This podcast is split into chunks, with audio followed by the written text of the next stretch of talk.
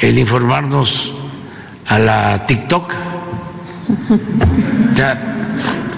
Yo soy un anti-TikTok, no es que esté en contra de esa manera de informar, pero yo no hablo de corrido, yo hablo despacio y a mí me gusta siempre este, contextualizar, pero lo que tiene más éxito es lo que tarda un segundo.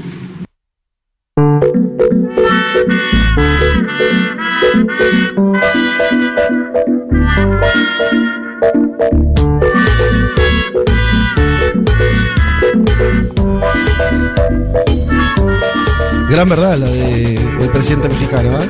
¿Cuál? Ser anti-TikTok, en principio, me parece que está bien. ¿A vos te gusta? Los políticos anti-TikTok, anti-redes sociales son los que más me gustan. No estoy de acuerdo con lo de TikTok. Me gusta que AMLO reconozca que habla muy lento. Chicos, Va, ese es un chicas, dato. no saben lo que es editar a Andrés Sí. Manuel López Obrador porque deja unos baches entre palabra y palabra. Me gusta que lo haya reconocido, que dé contexto. Con lo de TikTok todavía no, no estoy tan segura. ¿Ves porque te abriste la cuenta vos? No, Y no tengo tiene gan- te- le tengo ganas. Sí. Hace Ah, tiempo que bien. le tengo ganas. ¿Esa cuenta está activa todavía? No, cambié de celular y la verdad es que nunca la volví a abrir, pero ando con ganas. Ok. Hay un umbral de edad, me parece, para usar TikTok siendo No, político. no. Sí, siendo político sí. Si tenés más de 65 y sos Biden, por ejemplo, no, No. podés tener TikTok. Tenés que estar. De hecho, fíjate que Cast en Chile era el que más, tenía 10 veces más que Boric. Era Bueno. el tipo más viejo y más conserva y sin embargo la rompía. Perdió. Perdió, pero ganó Yo la soy batalla. bilardista. Ganó la Yo batalla. soy de- bilardista. Bueno, pero ganó la batalla de TikTok. Y tenía un jingle de campaña bárbaro, por cierto. ¿Cuál era? Era Atrévete, era Vota 2, vota Cast, vota 2, vota Cast. José Antonio Sí. Cast. No podíamos dejar de cantar esa canción, de hecho. Ahí tenés botonera, Dieguito. de hecho, ¿eh? Anda que- cortándolo. Vámonos con eso. Dieguito anda cortando.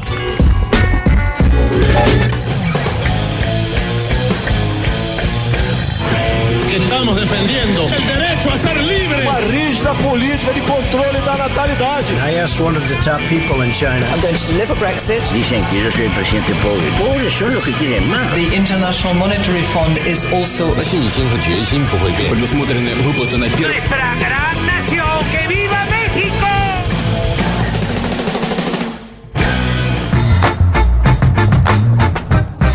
Muy buen domingo para todas y para todos. Hoy es domingo 11 de septiembre del 2022 y este es el programa 222 de Un Mundo de Sensaciones. Y un saludo muy especial a todos los que están acá en la terraza de Junta. Muchas gracias por, Gracias venir. por venir. Una terraza explotada. Mucha gente. Muchísimos amigos. Algunos veo en la indecisión entre el desayuno y la cerveza. Ahí está. Hay una primera grieta acá. Veo gente con una birra y empanadas y veo gente con un café. Yo estoy en el segundo grupo. ¿Sí? Y Acá. mirá, acá está mi café. Yo todavía vine más a desayunar que a almorzar. Pero veo que Hay muchos van a otros tragos transicionar. también, ¿eh? ¿o no? ¿Hay otros tragos Por o eso, no? sí, sí, hay, hay tragos. Ahí hay un gin.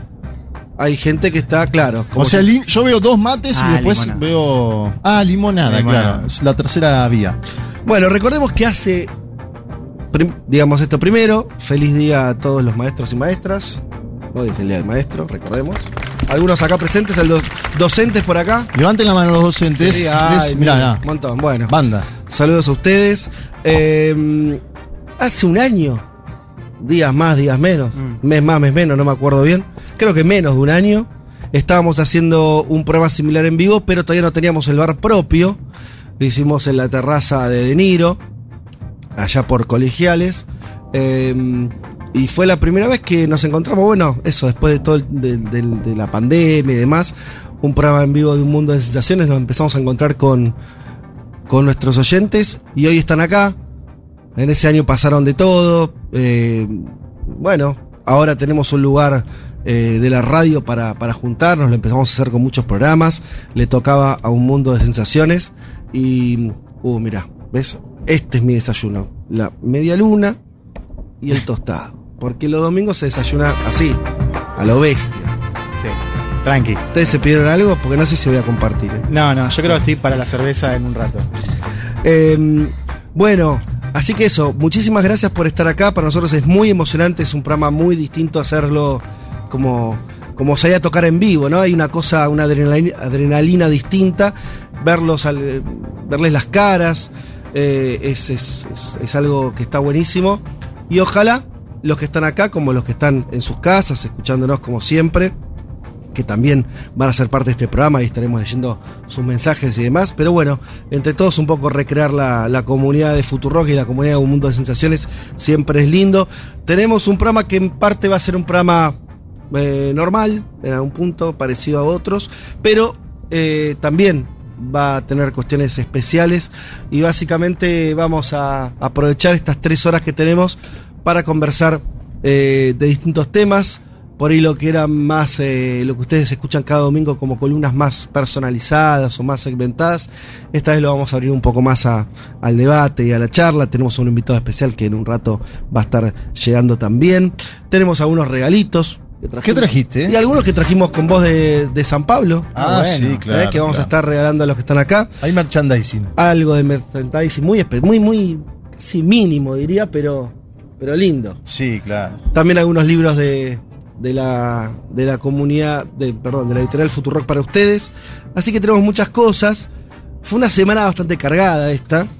Eh, vamos a repasar rápidamente, por lo menos en términos de temas que tenemos por acá anotados. Por supuesto, la muerte de la reina de Inglaterra. No sé, ¿qué, qué es esa cara de consternación, de consternación eh, Elman? No, no, ¿Todavía no. no te recuperás? Eh, me, me falta todavía. Quiero, quiero saber cómo resiste vos, porque digo, si algo que somos acá es antimonárquicos. Y recordamos la guillotina, por supuesto. No sé de qué están hablando. No sé cómo resiste vos la noticia. No, bueno. no.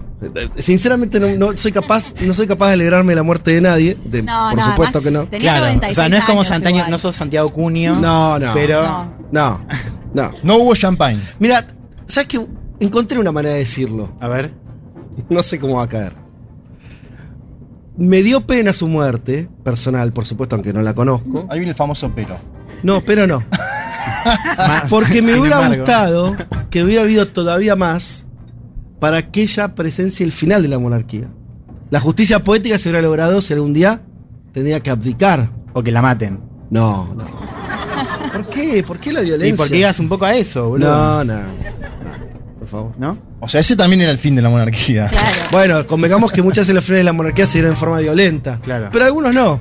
También hay que decirlo. Sí. Bueno, pero qui- quizás su muerte al menos acerca el fin de la muerte. Bueno, Sí, eso es lo que un ¿estamos poco, un poco evalúan eso, porque es verdad que fue una gran reina, muy querida por los propios Mm. habitantes sí, de- popular. Me gusta esa de. Inglaterra.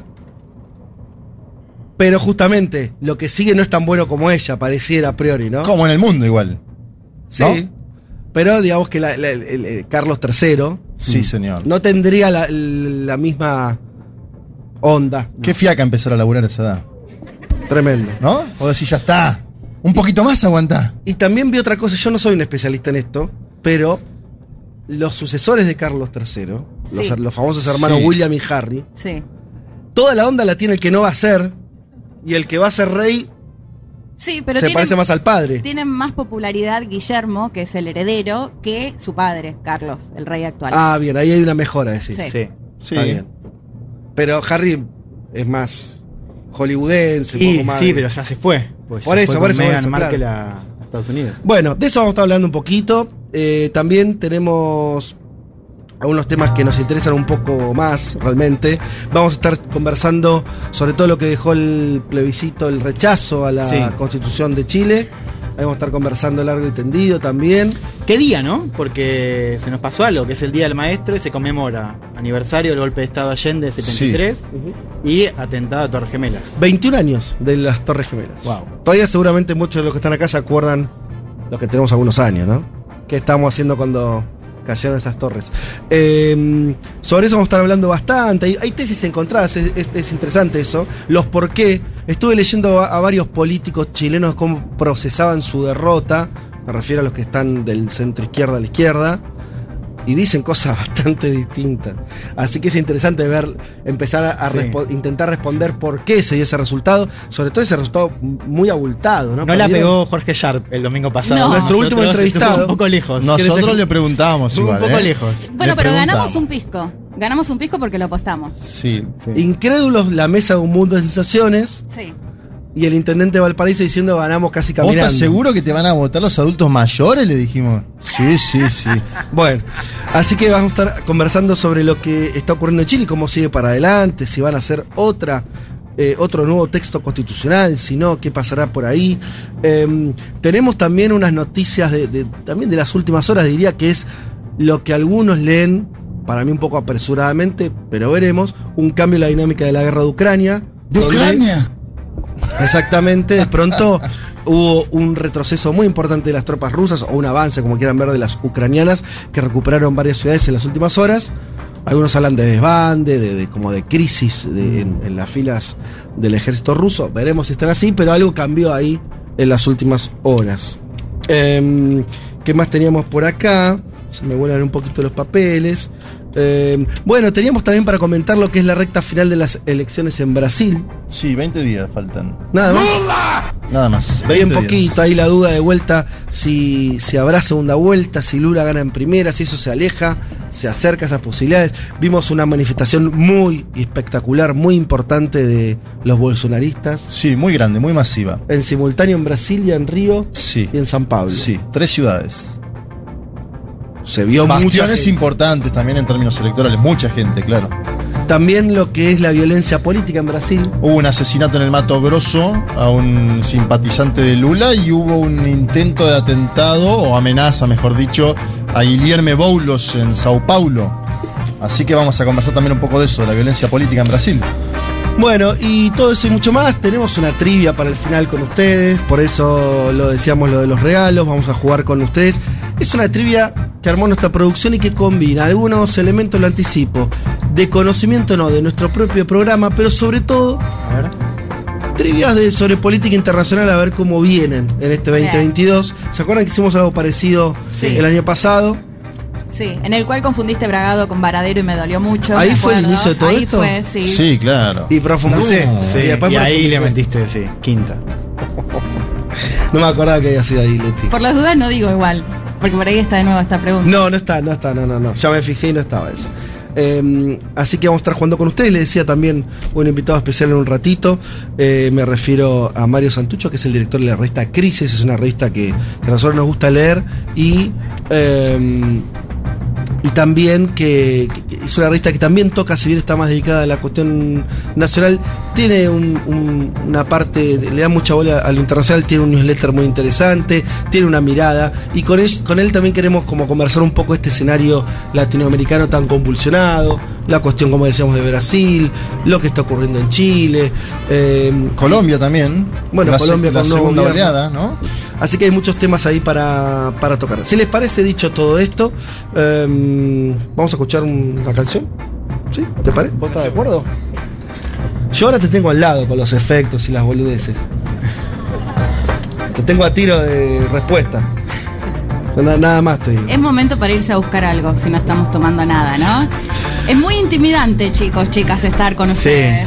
Así que hay que aflojar No, un poco. Yo creo que ya mira es la- el momento de pasar del de café bien. y el mate Ah, vos al vino directo. Hay gente que va corriendo a, a buscar algo para tomar y para comer, puede ser. Es eso, están sí, aprovechando. hay que Claro. Sí, Es el momento. Se sabe, bien. Hay que proceder. Vamos a escuchar la canción. eh, vamos a escuchar Placebo. ¿Estás de acuerdo? Dale, ya venimos.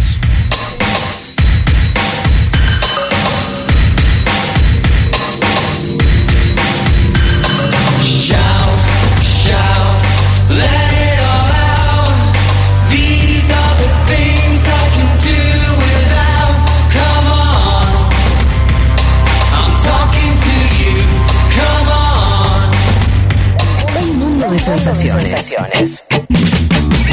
Vázquez, Carg, Martínez, Elman. Información justo antes de la invasión zombie.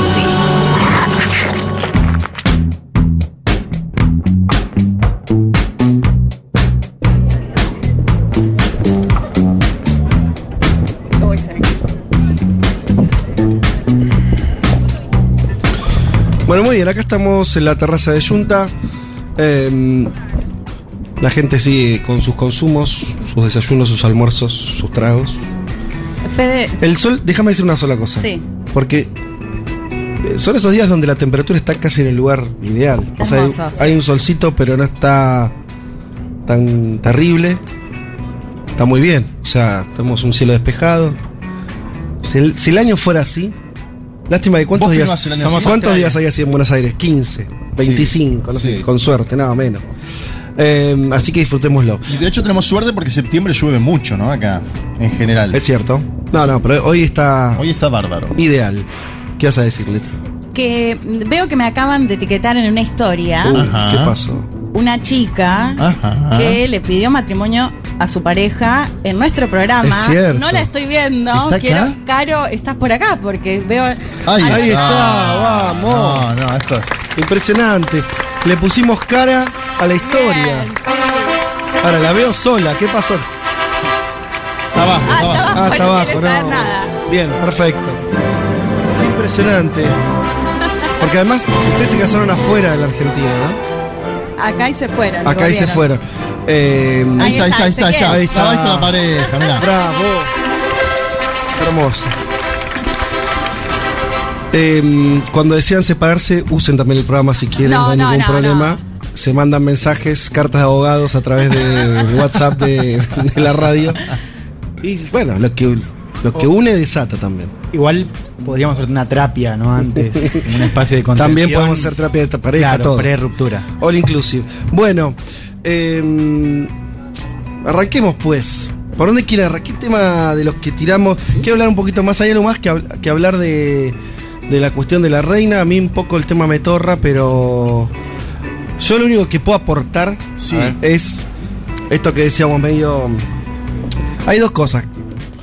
Una es que es verdad que, que- la reina funcionó. Sabemos todos esto, no, no hay que repetirlo. La reina tiene funciones eh, muy, muy simbólicas, administrativas. No, no, no. Eh, la reina fue la misma reina bajo gobiernos laboristas conservadores en la década del 60 hasta el- hace tres días. En fin, eh, no, no, no cumple otro rol que ese.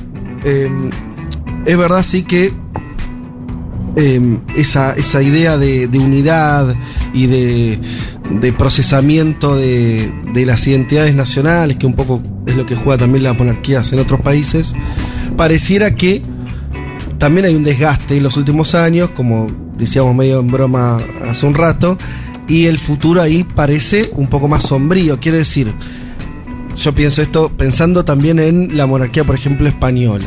Sí. En función de, o sea, las monarquías al no cumplir ya funciones de poder real, por más que habría que recordar también que la familia eh, real eh, británica es una de las más ricas del Sí. país, o sea, son gente con poder real, pero no son no tienen poder político, por decirlo más específicamente. Sus traspiés en lo simbólico los acercan mucho más al abismo que los reyes cuando eran reyes. Yo tengo un matiz ahí que es que hay una diferencia que la legitimidad en Reino Unido está más en la familia real y en España estaba más en la figura de Juan Carlos, un rey además inventado por Franco, ¿no? Sí. Con lo cual se va Juan Carlos, muy deteriorado, con muchos Mm. escándalos encima, y ahí empieza a peligrar un poco más la institución per se, ¿no? Creo que en Reino Unido, más allá de que Isabel es mucho más carismática o era mucho más carismática que Carlos, hay una diferencia en términos de legitimidad, ¿no? O sea, yo le veo más problemas ahora en ese sentido a la española, también por el jugó Juan Carlos en la transición, que la de Reino Unido. ¿no? Está bueno eso como antecedente, lo de Felipe VI que marca él. Porque incluso yo no lo veo peligrando a Felipe VI. No es que digo, Felipe VI va a caer mañana y esa monarquía está al caer. No me parece. El PSOE es un partido monárquico, el PP es un partido monárquico en el sentido de que avalan eso. Solo Unidas Podemos, que es un partido, si querés, minoritario, pero de la coalición de gobierno, es el que está en contra de Felipe VI. Y le veo similitud a los liderazgos carismáticos de Juan Carlos de Borbón, antes de todos los escándalos, ¿no? y Isabel II. Ahí hay- veo una similitud. Por eso digo, hay por ahí una ansia ahora. Cae Isabel II, llega Carlos III, que no conocemos cuál va a ser su... Y hay como una idea de, bueno, esto cae al instante. Y me parece que no va a caer, que hay tradiciones eh, largamente consolidadas en sociedades, que va a estar en los billetes de vuelta. Algo que me parecía a mí muy fuerte es la omnipresencia de Isabel en... Vos llegás a Londres y, y caminás dos cuadras y está en todos lados, de los billetes hasta la gráfica. Eso ahora, si lo logran hacer con, con Carlos, me parece que va a haber ahí una, una especie de, transición ordenada, si querés. El caso de España es el más emblemático, porque es lo que decía Juan. Sale Juan Carlos de Borbón, incluso con escándalos gravísimos, se tiene que ir a otro país, etcétera, etcétera. Y la monarquía sigue, ¿no? Es como es una institución que no se Claro, toca. La, la otra pregunta ahí es por qué las, esas sociedades que estamos marcando, estamos nombrando la, la, la- la sociedad inglesa y la, la española porque son las que tienen la, esto que decimos más, por lo menos nosotros tenemos más cercanos eh, sus recorridos monárquicos. ¿Por qué esas sociedades en términos mayoritarios siguen bancando a esas instituciones? ¿no? Hoy ninguna de las dos tiene altísimos niveles de rechazo. Sí. Entonces, hay una cosa ahí que lo que yo arriesgo a priori, sin, sin también ser un, estudi- un estudioso del tema, me parece que cumplen esa función que en los países, leo a lo bestia, como, como cumplen la función los himnos nacionales, ¿no? Ese Sí. tipo de cosas, la, la bandera misma, son, ¿no? Como lugar, puntos de unión. En un contexto donde todo eso está bastante complejo, pensar en, en- bueno, España mismo que tiene todas sus realidades este, en las comunidades eh, autónomas y, y los nacionalismos que viven en España, eh, en el Reino Unido también, hay mucho de eso. Entonces, ¿no? Es como que se terminan, supongo yo, digo que Sí. es esa... que sin, sin ser reyes que tienen poder político, como si las sociedades vieran solamente el- la parte positiva que tiene eso, ¿no? Como una, una idea de, bueno, esto me sirve un poco de, eh, como de pasta para unir, ¿no? Sí. Eh, simbólicamente lo que somos. Esta semana leía, eh, creo que quedan seis monarquías todavía en Europa y España entiendo que es la que menos popularidad tiene o legitimidad de todas ellas. Y es- sin embargo es interesante porque no es que los españoles o las españolas mayoritariamente no quieren más monarquía. De hecho, como lo decía Juanma, Unidas Podemos quizás es el que, no sé, más cercano al pedido de una república, si se quiere. Pero tampoco es que los ves así condenando fuertemente eh, a la monarquía. Que puede llegar a, funcionar, bueno, en el caso del Reino Unido me parece aún más claro, eh, el hecho de generar, o al menos la creencia de generar cierta unidad, ¿no? Y de hecho me parece que uno de los grandes desafíos de, de Carlos III va a ser, bueno, ¿qué pasa con su propio reino? Digamos, ¿qué pasa con Escocia, por ejemplo? Eh, y ni hablar de, los, de las naciones ya por fuera del, del Reino Unido que reconocen aún a la monarquía británica.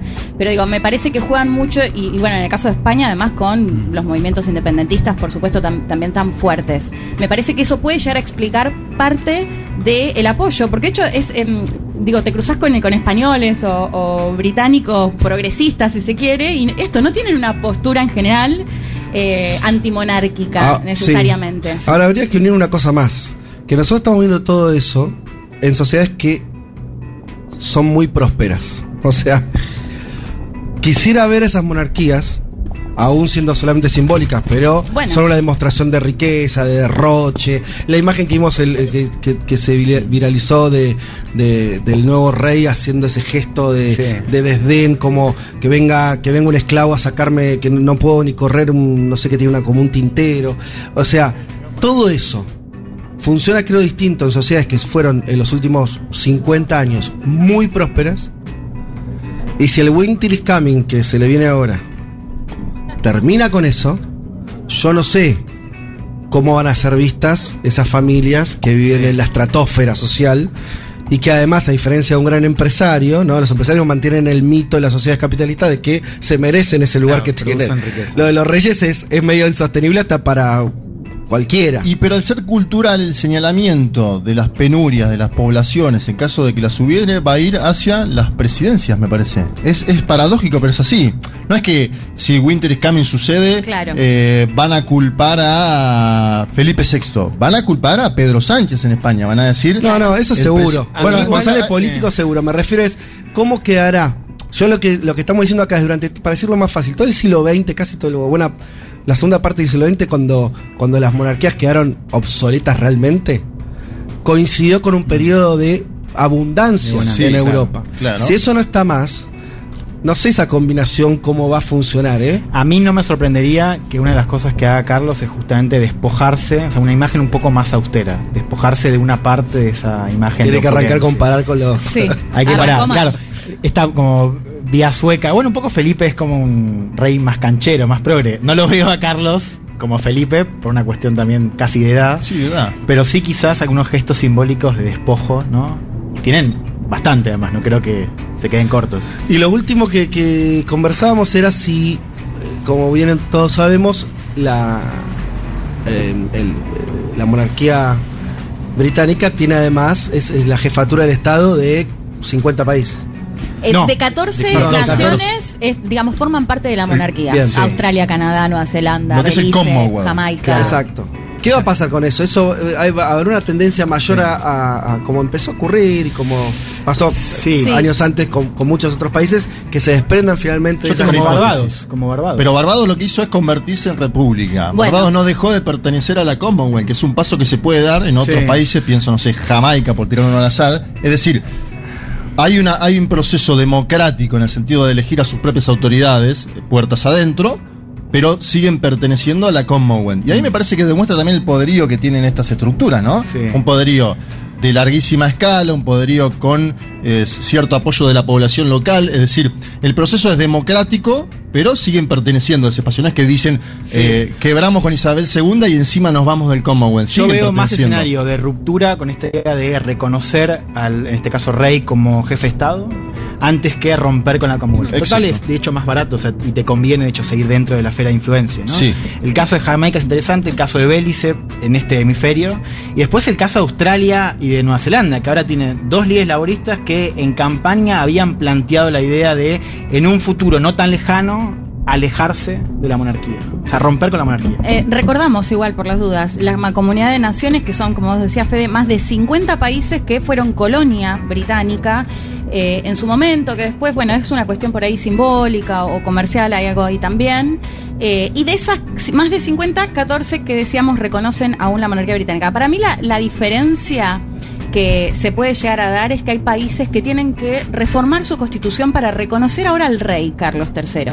Entonces el dilema que se abre ahí es si en ese interín lo que puede suceder es que con movimientos rep- republicanistas o, o que quieran tener una república, bueno, se pueda dar esto de dejar de reconocer a la monarquía. O sea, vos decís que hay países, eso no lo sabía, que tienen que reformar hay su países que lo tienen que porque hacer o que tienen que ir a solo un referéndum para está- reconocer, porque la constitución reconoce a la reina, Claro. tienen que hacer la modificación para reconocer al rey. Ah, mira, no no votó. Automático. no todos. no Barbados todos. votó, por ejemplo. Barbados. Fue y votó.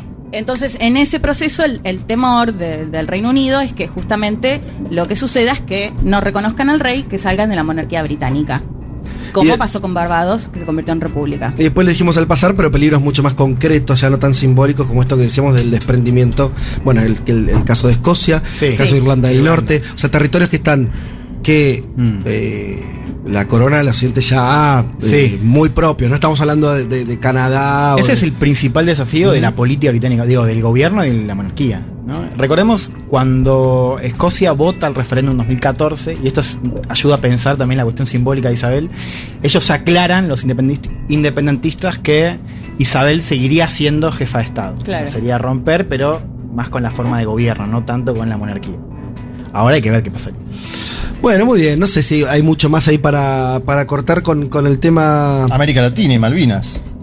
¿Y qué quieres acotar? No, digo que nos- siempre en general se desde acá se señaló a Margaret Thatcher, ¿no? Como la principal, digamos, la, la cara del mal en torno a, a Gran Bretaña y la ocupación de las Malvinas, una población implantada en 1833 y demás.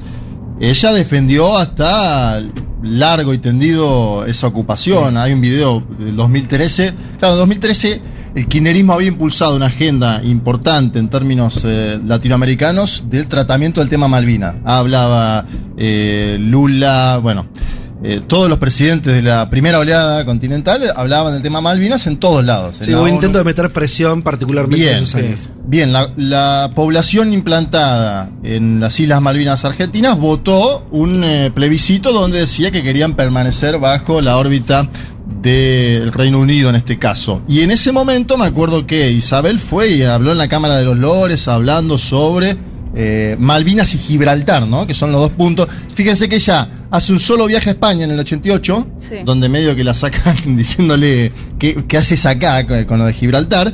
Y a la Argentina no viene nunca. Ella en el 68 va a Brasil, va a Chile, pero no toca a la Argentina, no pisa a la Argentina. Me parece que ahí hay algo de ella como una defensora a ultranza de esas ocupaciones y que hay que ver cómo sigue de acá en más esa temática. La verdad que eh, un lugar que está a 14.000 kilómetros de la sede de gobierno Es absurdo, ¿no? Que siga siendo una, una colonia. Claro, bueno, porque además es un, es eh, estrictamente ya eso es un dominio. Es muy Sí. distinto a todo lo que a todo el entramado que dijimos más este de soft power, podemos decir, ¿no? El Commonwealth, todo Sí. demás. Bueno, son, Mm. son tejidos institucionales más finos, donde eh, lo- eh, es, es otra, es otra cuestión. En este caso estamos hablando de un enclave colonial de los poquitos que queda del mundo. habrá Son creo que libertad. 16, 17 en total que están como en la comisión de, de descolonización, de los cuales creo que 11 pertenecen al Reino Unido. Es Entre difícil. ellos Malvinas. es muy difícil pensar. Vos no ves fisuras ahí eh, muy importantes, tampoco la política británica, o sea. No. No, no, no. ni- ni Bueno, de hecho, monarquía. Jeremy Corbyn, la- Jeremy Corbyn cuando era, Bueno, era mi candidato no, le claro. fue bastante mal. Pero Sí. él planteaba la idea de, De un diálogo. ¿no? el actual líder laborista que es Keir Starmer. Y no Liz Truss, que es la primera ministra que que asumió esta semana y como canciller hace muy poquito cuando Argentina volvió a reclamar una mesa de diálogo, China salió en apoyo de Argentina y la canciller, el, bueno, canciller en ese momento, primera ministra ahora, salió muy fuerte a cuestionar a China por su Sí. postura con respecto a Malvinas. Y además sumar que, bueno, tiene una crisis importante, porque vos lo mencionabas antes el tema de la monarquía y qué puede pasar con países que, o que al menos tuvieron cierta estabilidad, ¿no? Está, Sí. eh, Reino Unido también, como, bueno, como muchos países en el mundo, está en una crisis eh, muy importante, en la cual, de hecho, la primera ministra esta semana anunció congelamiento de precios de las tarifas energéticas. De hecho, seguramente habrán visto incluso ese programa en el cual, en la famosa esta ruleta y los premios, uno de los premios era pagarles Pagar la- las facturas Sí. de electricidad, de gas, de acá hasta fin de año. Eh, así que me parece que bueno ese desafío lo vamos a ver con una crisis muy fuerte. Un último apunte ya más para colegas y demás.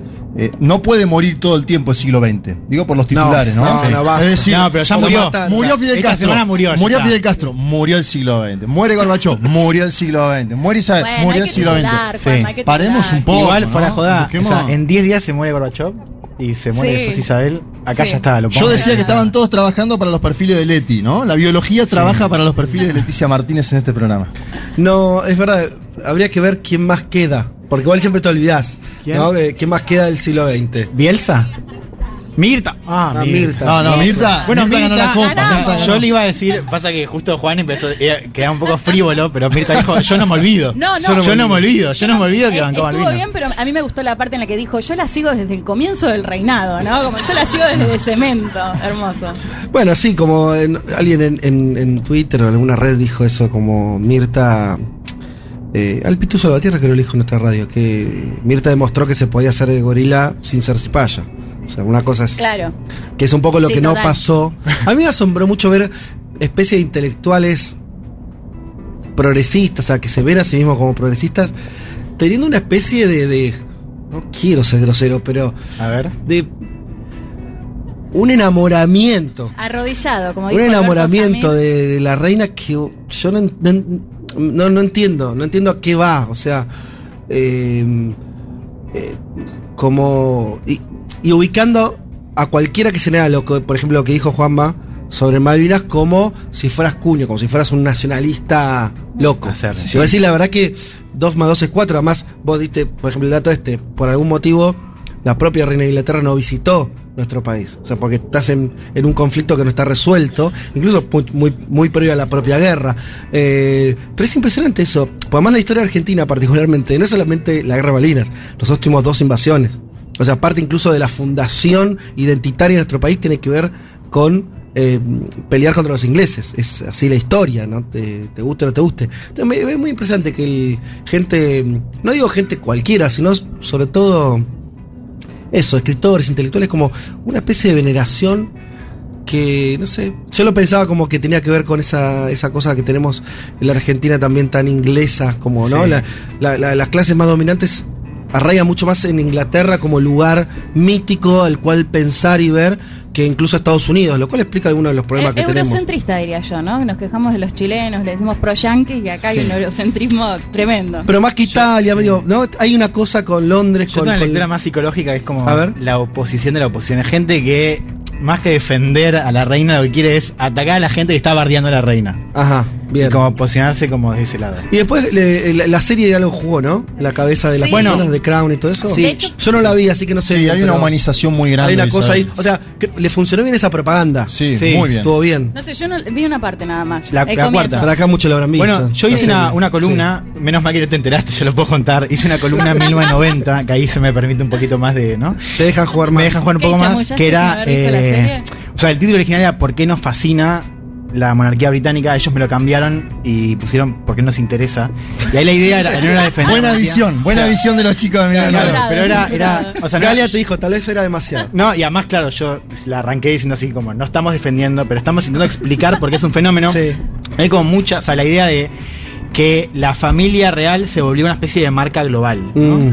Eh, y en esa construcción de marca, inclusive merchandising, dio esta idea de como el keep calm, ¿no? Con la, imagen de Isabel, un poco lo que decías vos, Juanma, del merchandising en, la- en las calles. Eh, digo, más allá de la explicación sociológica dentro del Reino Unido, había una idea de que se proyectó mucho la familia como marca con The Crown, que fue un fenómeno en sí mismo, ¿no? Lo cual es interesante porque es como Jordan, ¿no? Digo, para nuevas generaciones. Sabes quién es Michael Jordan, pero medio que lo conoces a través de Total. Eh, de Last Dance, Serión, por cierto. Sí. Eh, y con Carlos pasa algo que es que la serie lo humaniza a Carlos. Ajá. Y es como empieza a ser un personaje. Y de hecho, yo lo escucho a Carlos ahora. Sí. Y yo pienso en, En el, el personaje. personaje. que es medio boludón, pero como que empatizás, porque es como Sí. la mamá no lo quería. Pero entonces es como que, eh, la, o sea, yo, estas cosas tiendo a ser es un fenómeno, eso digo. tiendo a ser más conspirativo que en cualquier otra ver. cuestiones. Entonces podemos pensar que, porque a ver, esa, esa serie fue hecha en los últimos años de la vida de la reina. Sí. Año más, año menos, sabíamos que mucho más no iba a durar por la la edad que tenía. Sí. Pero si además vos decís que dentro de la serie, yo insisto que no la vi, el su heredero es humanizado, Sí. bueno, ahí hay una, una construcción más, bastante evidente, Sí. de, de una búsqueda de esto que decías, de instalar también a la, a la realeza como una marca que, Sí, que sí. puedas consumir, con el que puedas relacionarte emocionalmente, aunque ni siquiera seas inglés. Sin Sí, duda. De hecho, eh, bueno, decíamos el tema de la popularidad y circularon varias encuestas esta semana. Eh, para que tengamos una idea, la reina Isabel, más del 70% de apoyo, el, el rey Carlos, alrededor del 40% y su hijo decía un poco más del 60%. Y en gran parte se supone que este malestar con él o el hecho de que no guste tanto tuvo que ver con todo lo que pasó con Lady Di, con su esposa Camila, ahora reina consorte y demás. Y en la serie, no sé si coinciden, pero a mí me pasaba que yo digo, sí, que vaya por el amor, si está enamorado de Camila, que Ay, se case no, con boluda, pero ¿qué estás ¿cómo? diciendo? No, Sí. no, no, no, no, no, Y no. sí, Acá es- acá bancamos a- horrible casarte con a alguien que Diana. no querés. No, no, no. Bueno, posiblemente... Si la- esto logró la no serie llegó. en especialistas en política internacional, imaginémonos, ¿no? No, en, no, en, no. en persona. en las grandes sociedades. Claro, Pero, o sea, si van a arrancar, pueden arrancar por la cuarta, que es la de que está Thatcher, está Malvinas, está el conflicto de Irlanda del Norte. eh, Yo tengo miedo de tirar ceniceros a No, la- y la primera está a la buena pantalla. porque a ella no le tocaba ser reina, ¿no? Esto también me parece cómo juega el destino. Eh, en realidad, su tío, que era rey, termina ab- abdica. Porque también se enamora, cosas, porque también se con el enamora. y demás, pero claro, porque se quiere casar con una mujer que era divorciada, no se lo permitían y termina abdicando el trono y por eso eh, asume o llega al trono el hermano, Sí. el padre de la reina Isabel. Que fue cortísimo, fue 15 años. Fue ella, ella está de viaje en, la, co- en un país de la Commonwealth y se entera, Kenia. creo que en África, ¿no? Kenia. En Kenia. Claro. Está en un árbol, bueno, cuenta todo el mundo, ¿no? Esa Sí. historia de que sube a un árbol como princesa y baja del árbol ya convertida en la heredera porque había muerto su padre. Bueno, entonces podemos decir que ahora sí se fue el siglo XX. ¿Estamos Se fue, se fue. ¿Ya está? Murió. Lo, lo damos por. Basta. Vas a ver que va a morir alguien más en 15 días ¿Pero y quién, alguien va quién a puede poner. ser? ¿Quién No. puede ¿Pero quién ser? queda en la lista? ¿Quién? o sea, ¿Alguien? ¿Alguien, alguien, alguien tiene en la cabeza algún No, referente? chicos, o sea, Ya está, salvo que que alguien muera, no lo tiren. ¿Quién? Kissinger, claro, Kissinger, claro. Bueno. Kissinger. Ahí está. Y tiene como. No sé, está cerca de lúcido, 100 ¿no? también. Lúcido, lúcido, mal. Impresionante Kissinger. Que no sea Biden. Vete, siempre te queda alguno. Acuérdense, cuando muera Kissinger, ¿qué va a decir el periodismo? este es el fin del siglo XX. Federico Vázquez, Juan Manuel Carr Leticia Martínez y Juan Elman. Un mundo de sensaciones. De la invención de la rueda A las stories de Instagram. Vázquez, Carg, Elman, Martínez. Seamos conscientes de nuestra posición en la División Internacional del Trabajo. Lo demás, Lo demás no importa nada. nada. Un mundo de sensaciones.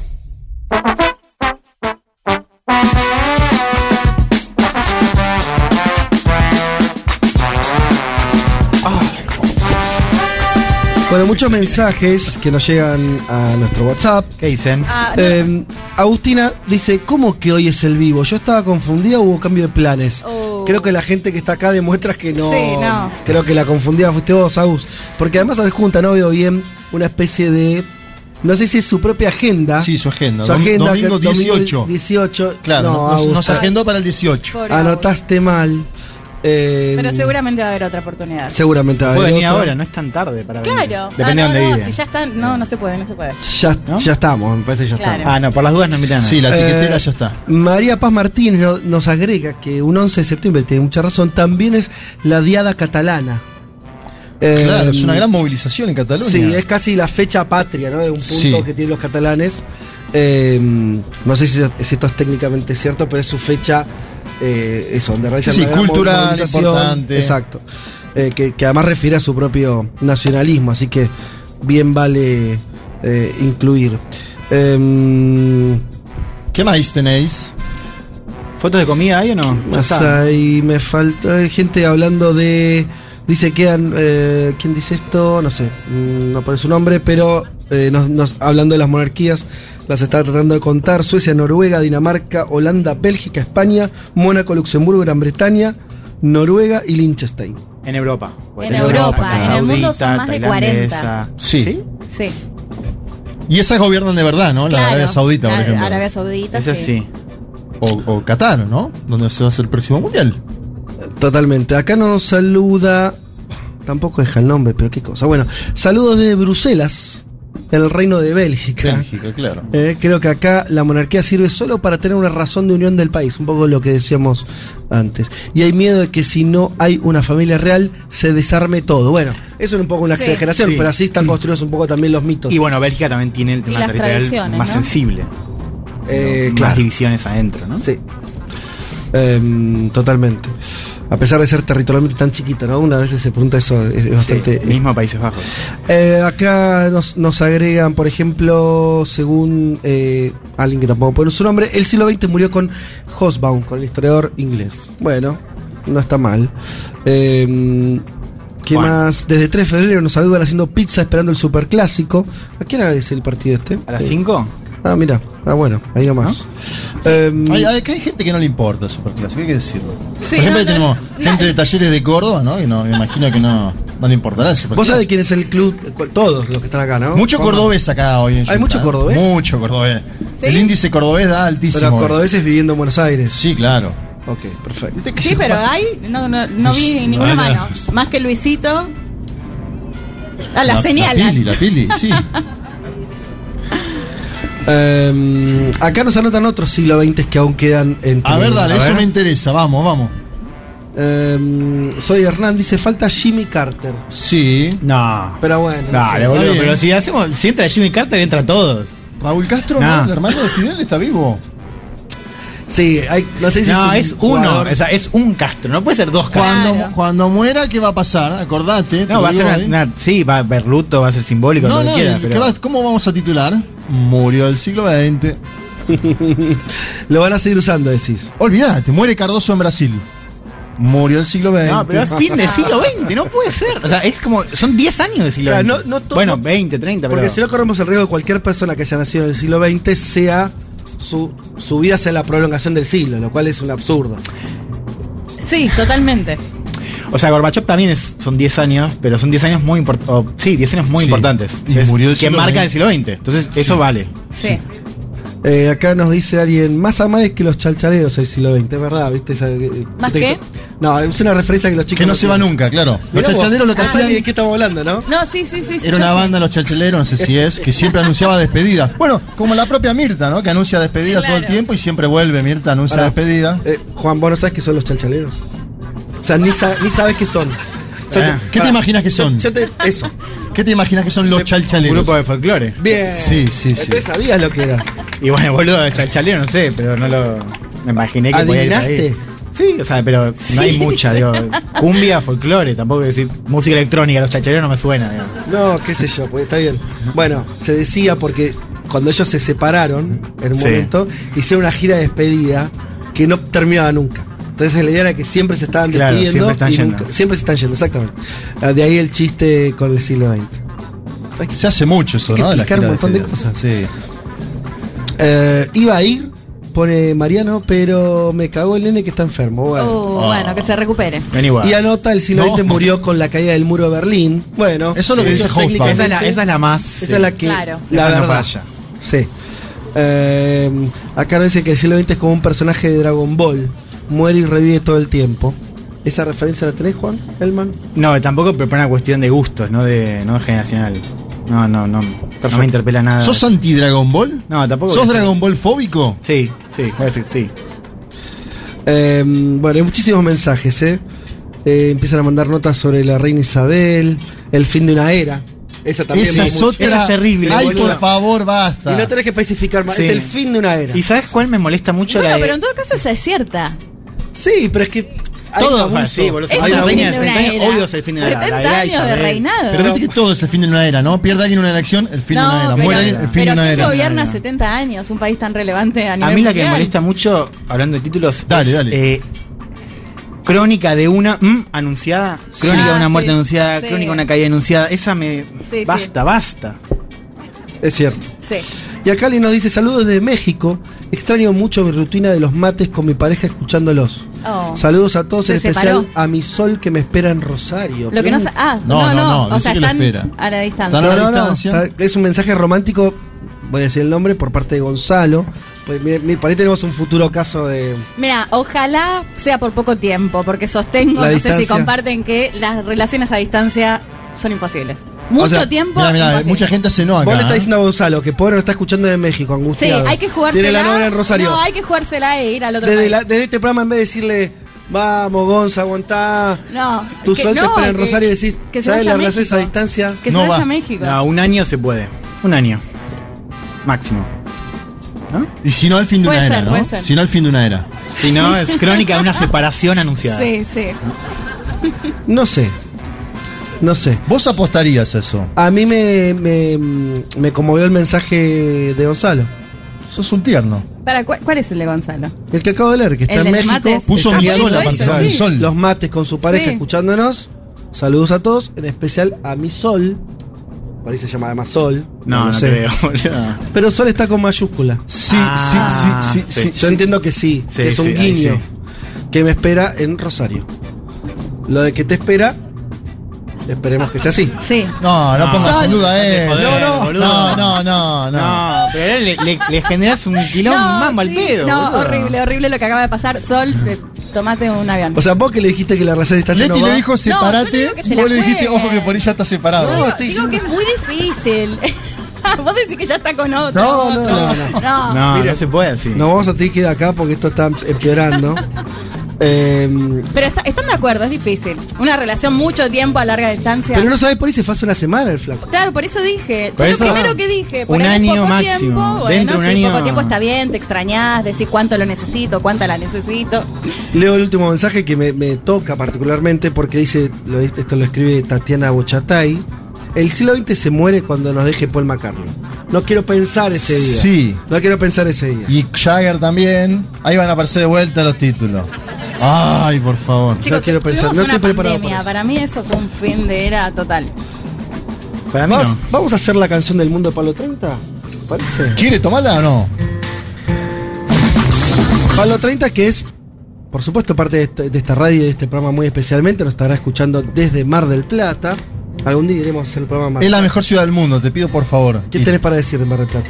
Me encanta. De hecho, acá estoy. Emilia me hizo conocer, Emilia, permanentemente Mar del Plata, esa ciudad.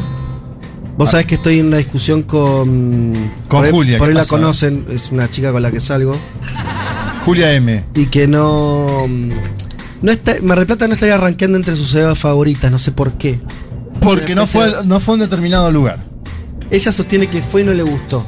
Bien. Para mí es todo prejuicio igual, coincido con vos. Podemos armarle una experiencia a Mar del Plata nosotros con Emilia, lo tenemos previsto. Eh, ah, ¿lo tenés previsto? Sí, Bien, bien, ya está. Bien, perfecto. Porque. mm, Porque además ahora en nuestra familia hay una tercera persona Sí. que yo creo que ya está en edad. de Le va a encantar Mar del Plata, tu hija, claro. Sí. Tiene que conocer Mar del Plata. Ya sabe decir Mar del Plata, Rico. Ah, bueno, listo, listo. Eh, Y entonces, eh, pero bueno, quiero que, se- que mi hija se transforme en un terreno de disputa. O sea, porque Julia ya le está hablando mal de Mar del Plata. Claro. Yo le hablo bien. Rita no entiende nada. ¿Sabe decir Bariloche? Sí, no, es que Bariloche fue. Bariloche fue mil veces. Pero claro. bueno, porque tiene la familia allá.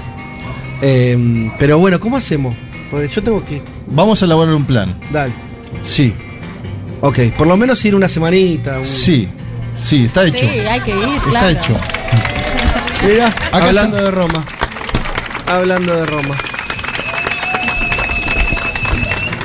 ¿Micrófono? Toma. Yo lo único que digo es que ir a Mar del Plata en enero Ah, no, no, no. Sí. Y sí, cuando va la es fuerte. Sí, apoyo. Implica mucha energía.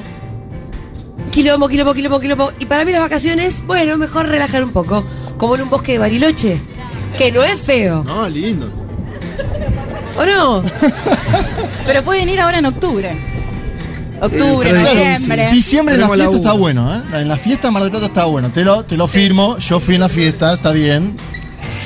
Bueno, vamos a ir de esto. Vamos a, entonces le decía, hablando justamente de Mar del Plata, volvemos a la canción del mundo de Pablo 30, que lo hizo en relación justamente a la muerte de la reina Isabel. Eh, la monarca fue coronada el 2 de junio de 1953, impresionante la fecha. ¿eh? Mientras estuvo en el trono vio pasar 15 primeros ministros y 7 papas.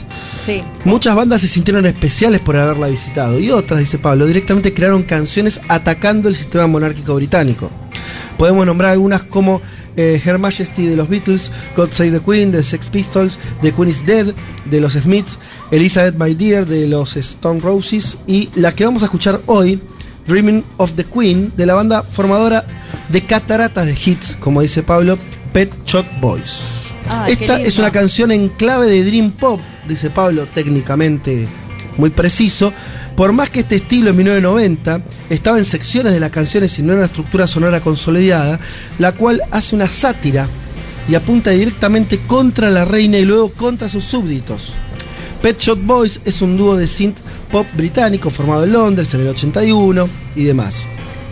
Eh, el cantante autor de la letra de esta canción, Neil Tennant, se burla de las costumbres de Isabel en, en la letra. Dice, soñando tomar el té con la reina, para ella el amor es algo que nunca dura.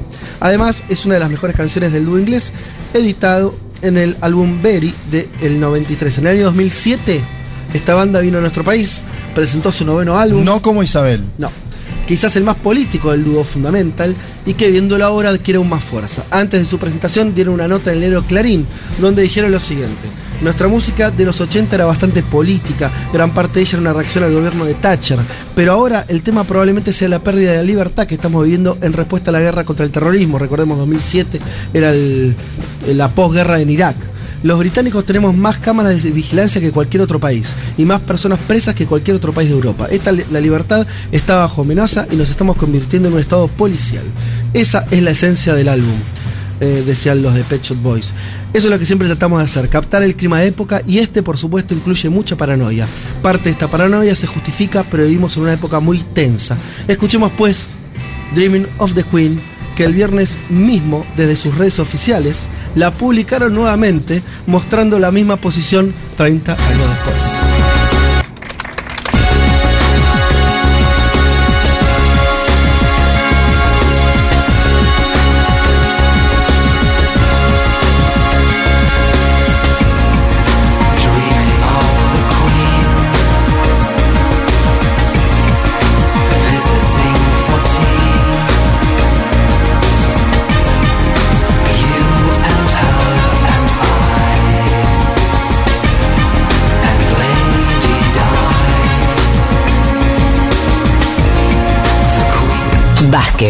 Martínez, Carga. Hasta las 3 de la tarde. Un mundo de sensaciones. Futurock.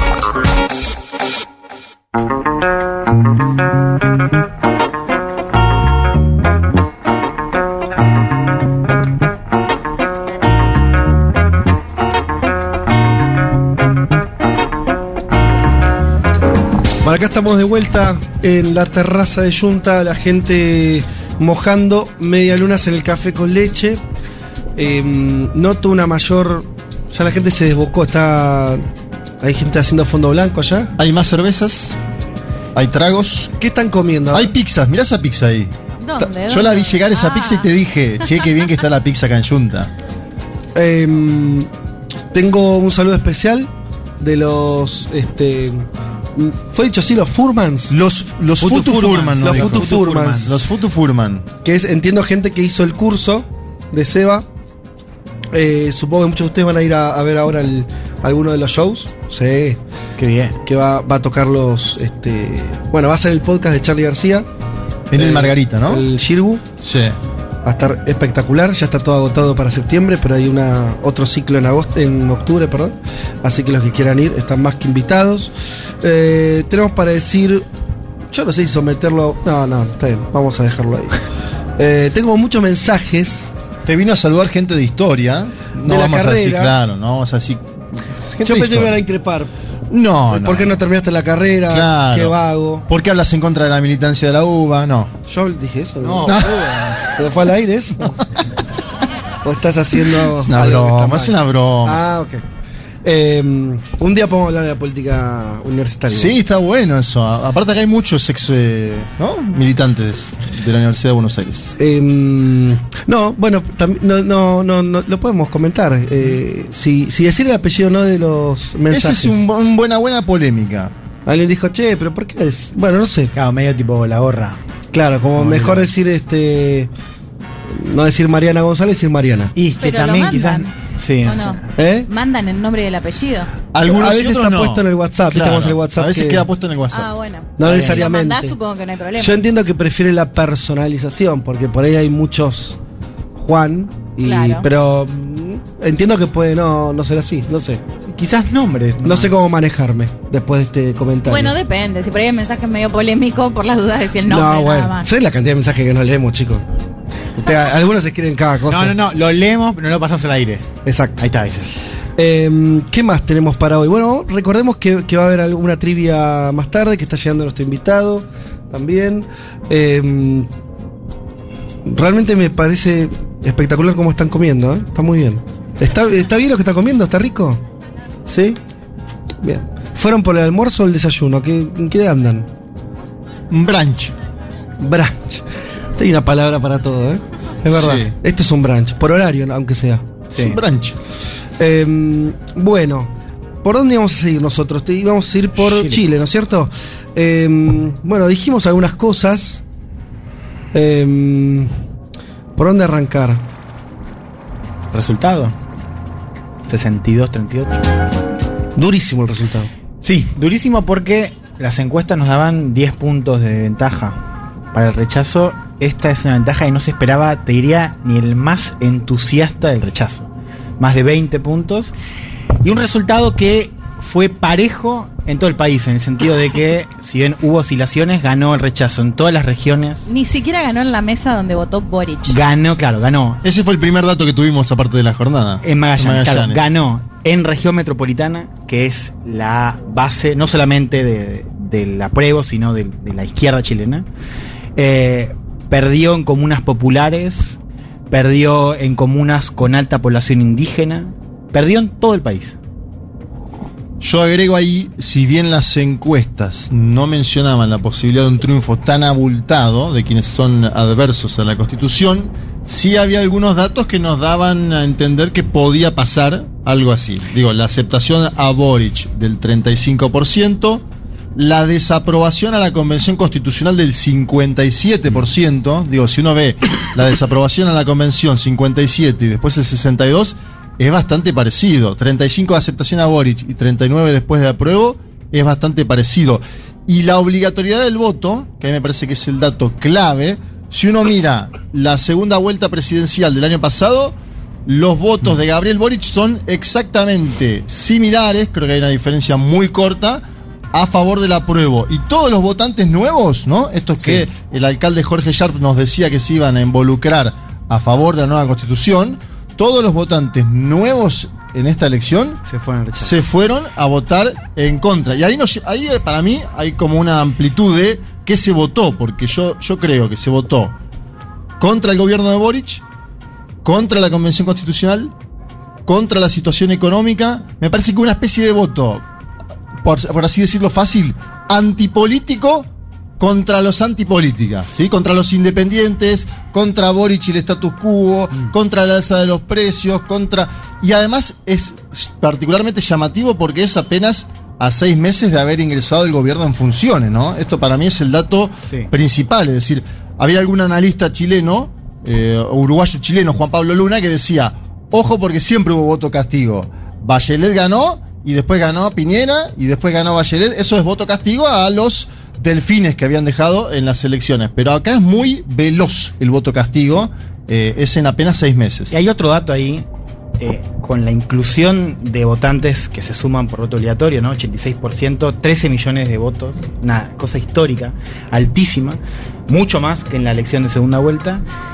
Si vos fijas, te fijas en caudal de votos, hubo más votos por el rechazo en 2022 que por el apruebo en el plebiscito de entrada de 2020. ¿no? Ese dato para mí te pone todo en jaque. Porque te da cuenta, o sea, nos vuelve a situar en que el plebiscito de entrada vos tuviste. Es decir, plebiscito es verdad que en pandemia, o sea, con votos mayores que quizás no participaron por miedo a- al contagio, pero con una participación del 50%, con lo cual vos ya tenías un problema de legitimidad desde el origen, o sea, desde antes que vos empezaras a sesionar, inclusive desde antes que vos conformaras la convención, el momento más álgido, donde se votaba en ese entonces para abrir un proceso que cerrara la movilización o que al menos rechazara el texto del 80, vos tuviste 50% de participación. Ahí ya tienes un primer problema de origen. Eh, ¿qué- eh, ¿Cuál sería el problema de origen? O sea, vos ya entraste a un proceso con la mitad votando no, sin, sin ir a votar. Ajá. Bueno, Por- que por- no, era, eso- no era algo extraño en Chile eso. Sí, pero te digo, fíjate, o sea, por eso es tan en, grueso. Chile, en- en Chile siempre, eh, hasta ahora, Mm. Eh, votaba muy poca gente, votaba eh, 50% o menos de- del, Sí. del electorado. De hecho, me acuerdo cuando Sharp decían lo que notamos es que cuando aumenta el voto, que llegaba al 50%, eh, votó por Boric, votó por el apruebo, ¿no? Como ese porcentaje. Pero claro, faltaba casi la otra mitad de la población que se conozca.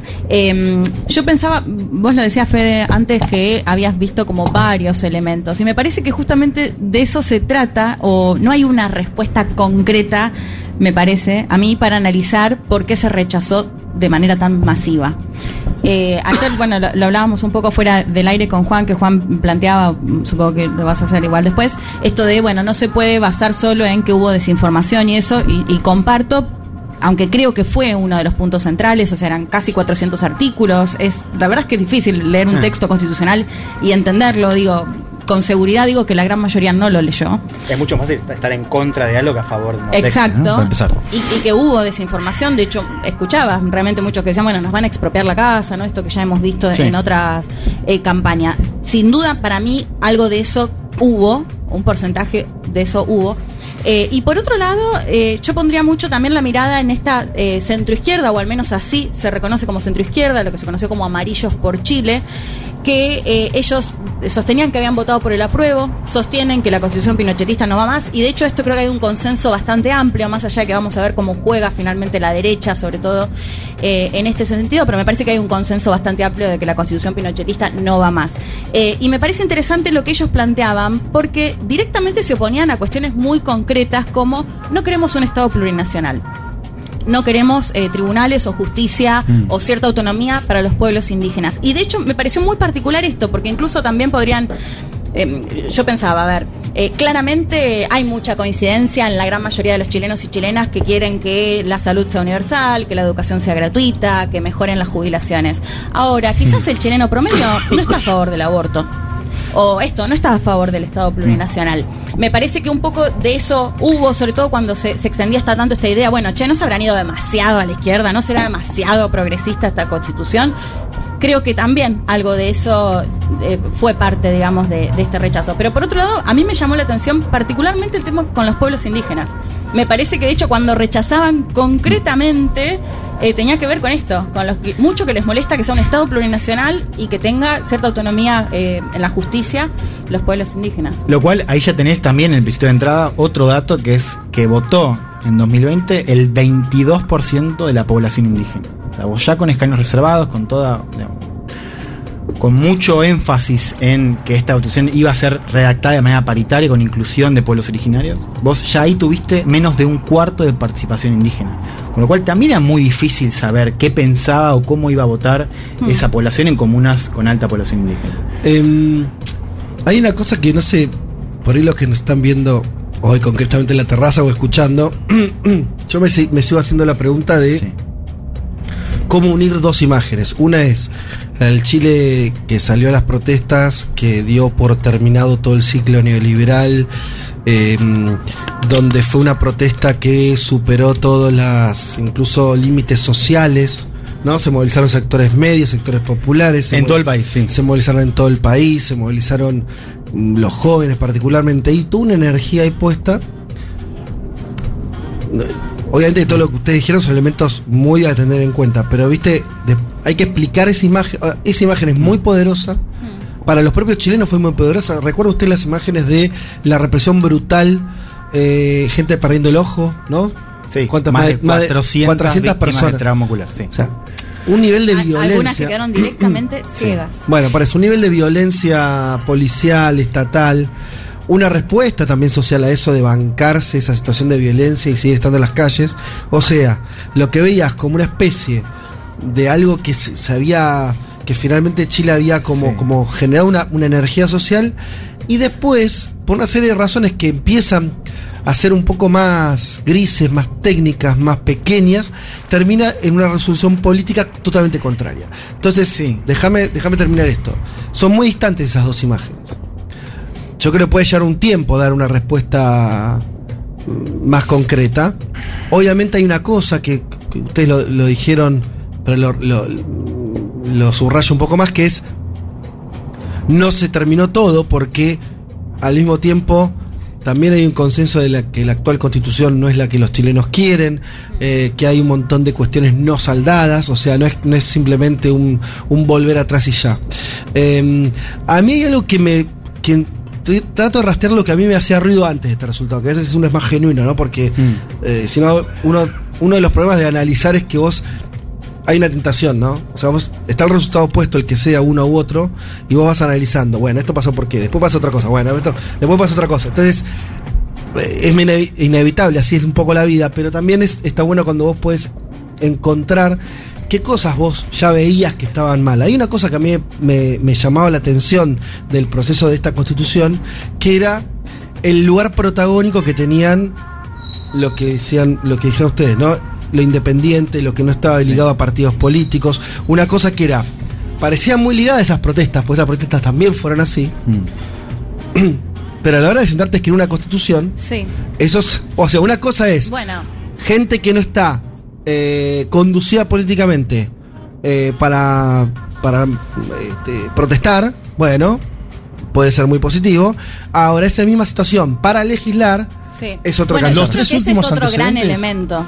Los tres, eh, hago uno breve. Los, los tres últimos antecedentes de constituciones en América Latina son Venezuela, Ecuador y Bolivia. En los tres casos hay protagonismo del partido gobernante en ese momento Sí. en la convención constitucional, el PSV, el Movimiento al Socialismo y Alianza País en cada uno de esos países.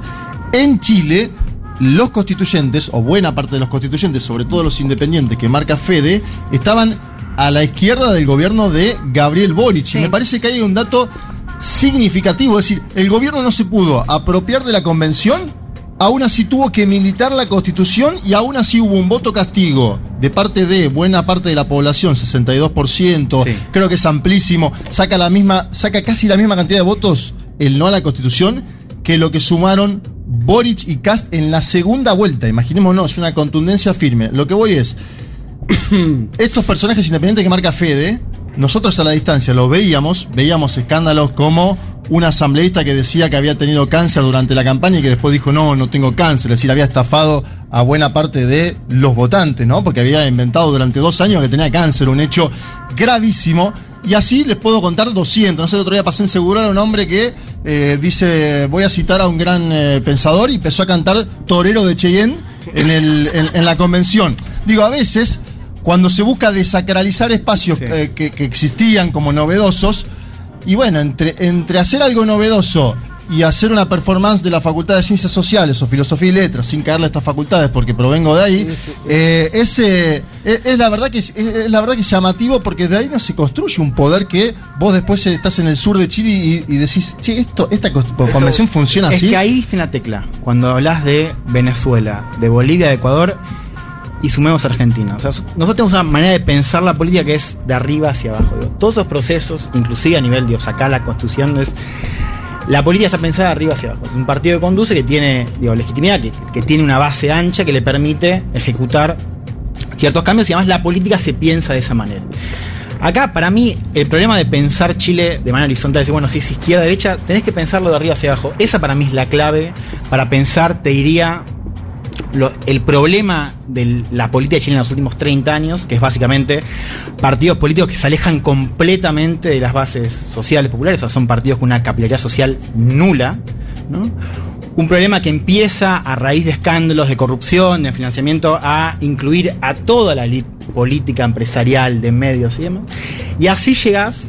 Esa para mí es la principal clave del estallido. El estallido no es una protesta de izquierda, no es una protesta antineoliberal, podría serlo también por algunas demandas, es una protesta contra la élite, contra la autoridad.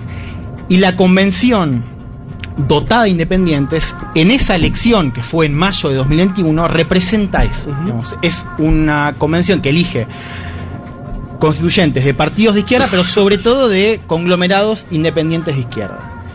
Fíjate qué interesante, y esto lo dicen las encuestas, que vos antes de tener medición sobre el texto, tenés mediciones sobre la convención. Y es verdad que los escándalos que, que señala Juan son importantes para medir cómo empieza a procesarse digamos, el trabajo en la convención. Pero vos, para mí ya había algo de que la convención empezó a sufrir los mismos problemas que sufre los partidos políticos, el Congreso. De hecho, fíjate qué interesante que se los veía como parte de la misma lid que está en el centro de la elección, en el centro de la protesta.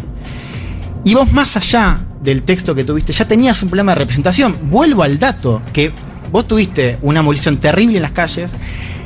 En noviembre de 2019 el proceso empieza a ser como la única salida posible a la movilización. Y a pesar de eso vos tuviste 50% de participación.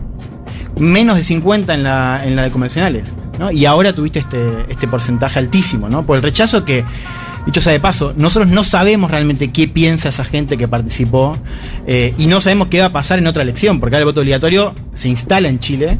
Eh, y para mí la clave es pensarlo no, a- no de si es izquierda, derecha, eh, plurinacionalidad, que, que es válido, es arriba, abajo. Y ahí te das cuenta que el problema iba a estar igual, más allá del texto. Ahora, sí hay algo que. que, mm, vos decís algo que, que- yo coincido, es que es esa convención con esos, esos personajes independientes, algunos muy pintorescos y demás, pero sobre todo no adscriptos a, a estructuras mm, partidarias, eh, era más o menos fieles a- a la pro- al tipo de protesta que hubo en Chile. Yo coincido con eso. Ahora, por lo menos los que nos llegaban de las protestas en términos de demandas concretas, que a veces las había, a veces no, pero existían algunas, el- en las protestas del 19 no estaba lo plurinacional. Sí, como que no. Pero No, en términos no necesariamente. Por eso, cuando Juan dice En contra de la élite, Claro. no sé a, a qué te referís concretamente, pero para mí había demandas muy claras en el estallido social. Sí, que pero esto- socioeconómicas. Claro, que me por eso digo, me parece que eh, no necesariamente, porque el chileno promedio sí está a favor de lo que decíamos, educación, que eran como las demandas principales, Sí. ¿no? Educación, pensiones y demás, pero de pronto esto no está a favor del Estado plurinacional. Y- No está sí. a favor del aborto.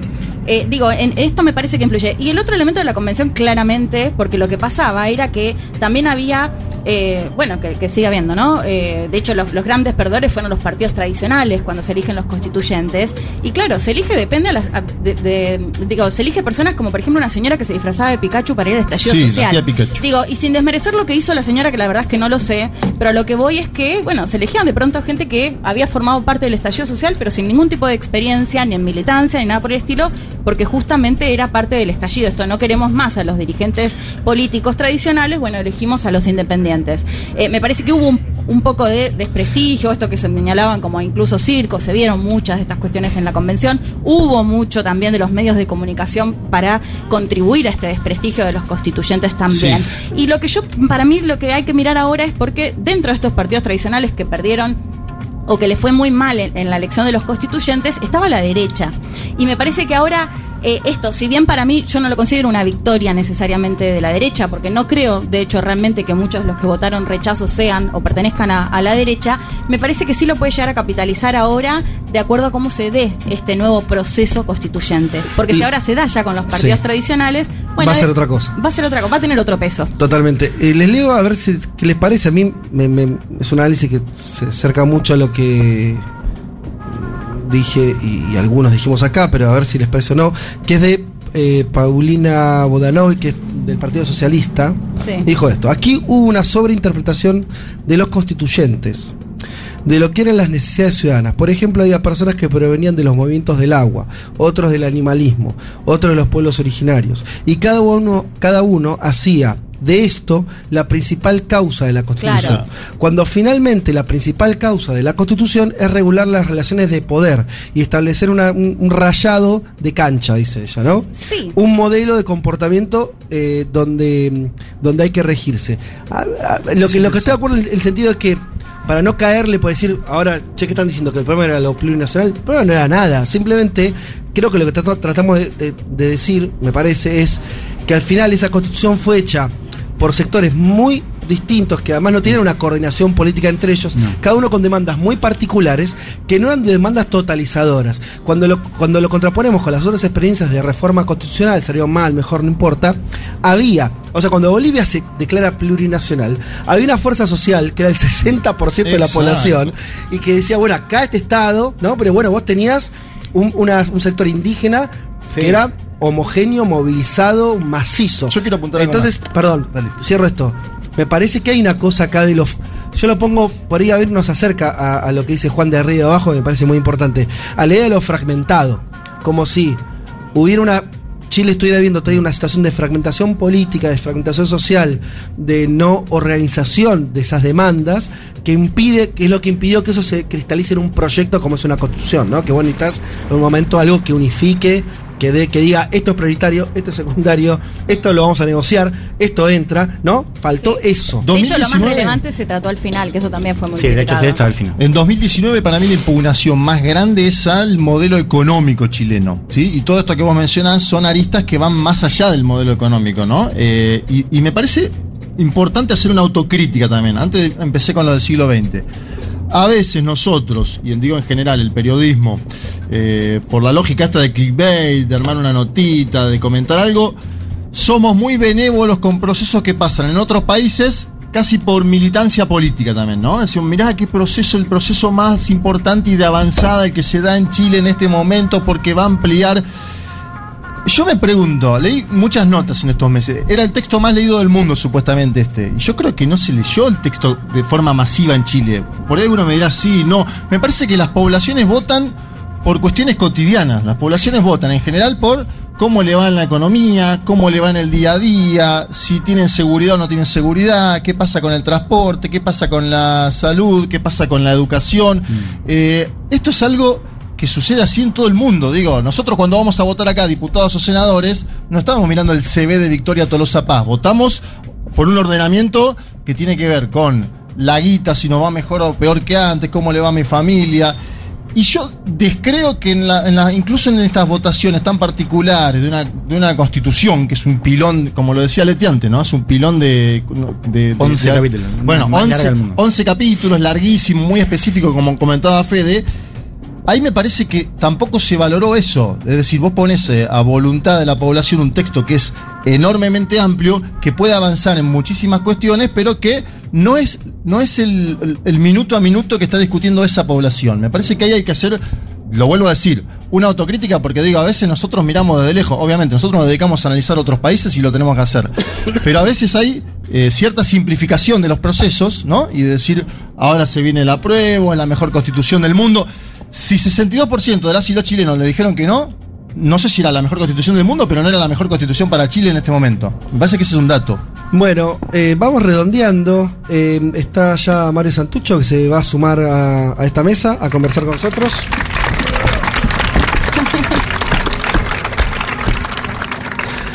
Si les parece, hacemos un pequeño corte. Un break.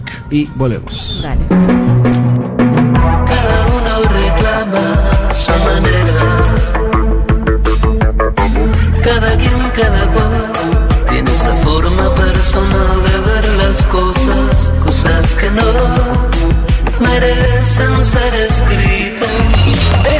Recorriendo todos los rincones del planeta. Todos los rincones del planeta. Vázquez, Elman, Martínez, Carg.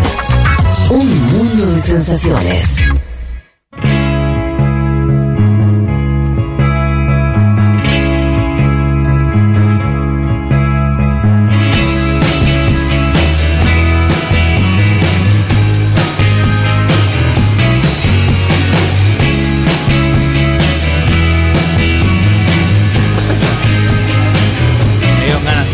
Aquí estamos, de vuelta en la terraza de Junta.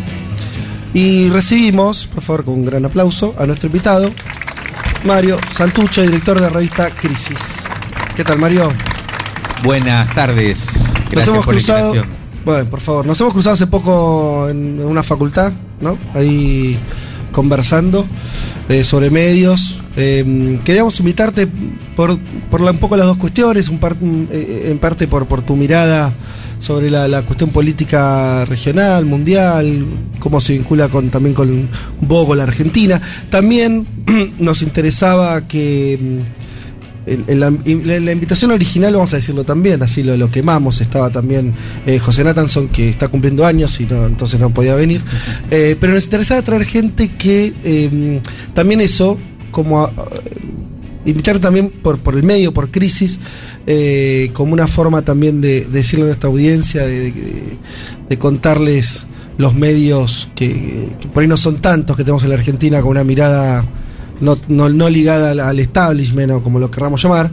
Eh, entonces, bueno, me parece que también viene una época de, apoyos mutuos, de, sentirse parte de una misma cosa, de alguna manera. Así que también en tanto director de crisis queríamos, queríamos invitarte acá. Hay muchos temas para hablar. Nosotros en, nuestra agenda seguía también la cuestión de, Brasil, de las elecciones en Brasil, está la guerra en Europa. Eh, digamos que no faltan temas calientes como para, para tocar. Venimos hablando, lo, lo escuchaste sobre Chile. No sé si quieres hacer algún comentario de eso, querés arrancar por algún lado. Es elige tu propio Bueno, tema esto. Sí, sí, sí. Eh, bueno, nada, eh, de vuelta, gracias por la invitación. Eh, justo veníamos hablando ahí con Julia también en- mientras esperaba y los escuchaba de esto, esto que decían, ¿no? La necesidad de, de empezar a, a pensar en tra- estrategias y formas de, de involucramiento común, ¿no? Para lo que viene. Y ese es un poco también el, el prólogo, digamos, si se quiere, de, de una charla hoy o de una, un intercambio hoy sobre la situación eh, internacional, latinoamericana, porque todo parece indicar que se viene complicado. Bien. Ese es como el punto de partida, ¿no? Hay una cosa, a ver si coincidís, que un poco me- mezcla distintos planos, que es, eh, es una, una- una idea personal, pero te- la, la someto a, a debate, que es eh, uno de, los, de, la- de lo que nos está pasando, y en Argentina por ahí después del atentado contra Cristina, es esta idea de que efectivamente hay un sector eh, vinculado a la bueno, un a, a cierta ideología extremista, pero que empieza a tener un anclaje en medios, en algunos sectores políticos que eran muy marginales y se empiezan a ver cada vez más centrales. Yo pensaba, ¿no? Como si fuera un mapa, vos tenés este en Estados Unidos a eh, en la política norteamericana muy a gritar en ese sentido y de hoy donde el presidente haciendo algo que, que en general los presidentes de Estados Unidos no hacen, diciendo, bueno, acá tenemos un problema con eh, hay un sector que no es democrático, dice en forma directa, y señala a Trump, ¿no? Hay una, y dice, no son todos los republicanos, pero hay algunos que están jugando afuera. Eh, bajás y tenés a Brasil y tenés una elección donde Lula lo plantea en términos, no es una elección ideológica, es una elección democracia, autoritarismo. Eh, decíamos al principio del programa, mataron a, a otra persona, un bolsonarista mató eh, las últimas horas a, alguien, era su compañero de trabajo, porque iba a votar al PT. Eh, circuló un video también que el propio Lula después lo subió, muy desagradable, que se combina con la cuestión de las redes, donde hay un, una persona, un, tipo blanco de unos 50 años, eh, basureando a una mujer pobre que, que no tenía para comer y le preguntaba si iba a votar a Lula y como dijo que sí, no le daba, bueno, no. Y hay todo una, un odio ahí, ¿no? Dando vuelta. Y si vos llegás a Argentina, bueno, no, el esquema no se parece. Lo que parecía muy distinto hace unos años empieza a parecerse mucho. Brasil, Estados Unidos, perdón, sí, Brasil, Estados Unidos y Argentina, tres países muy distintos, pero que parecen hab- haber- hay algo ahí, ¿ves algo ahí como, como unificador en, en- en esto que estamos diciendo, democracia, odio? Sí, sí, totalmente. Veo, veo eso que está circulando por todos lados, pero yo trato, trataría de plantearlo de otra manera. Vos sabés, para mí, eh, la idea de pensar el escenario hoy como un enfrentamiento entre democracia y autoritarismo, o como amor contra discurso de odio, me parece que es una manera de, de pensarlo que, por supuesto, que tiene que ver con algo de lo que sucede, con un cierto, con una cierta dimensión del problema, pero me parece que hay que ir un poco más allá, creo yo. Hay que tratar de, de ver cuáles son, si se quiere, eh, las causas más de fondo o el, el, sí, el trasfondo de esa discusión, digamos, ¿no? Eh, porque creo que la, digamos, el fondo de lo que se está discutiendo es la guerra.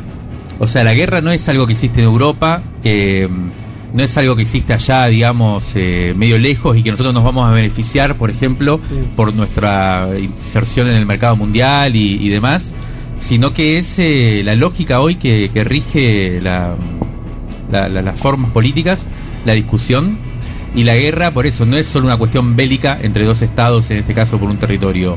Es, creo yo, lo que está organizando la mayoría de las discusiones y tiene que ver con las formas de la soberanía hoy. Ese me parece que es el punto de fondo. Hoy se está discutiendo la crisis en Europa que viene ahora, eh, ahora en invierno, que están todos recagados las patas por, por el tema de energía y demás.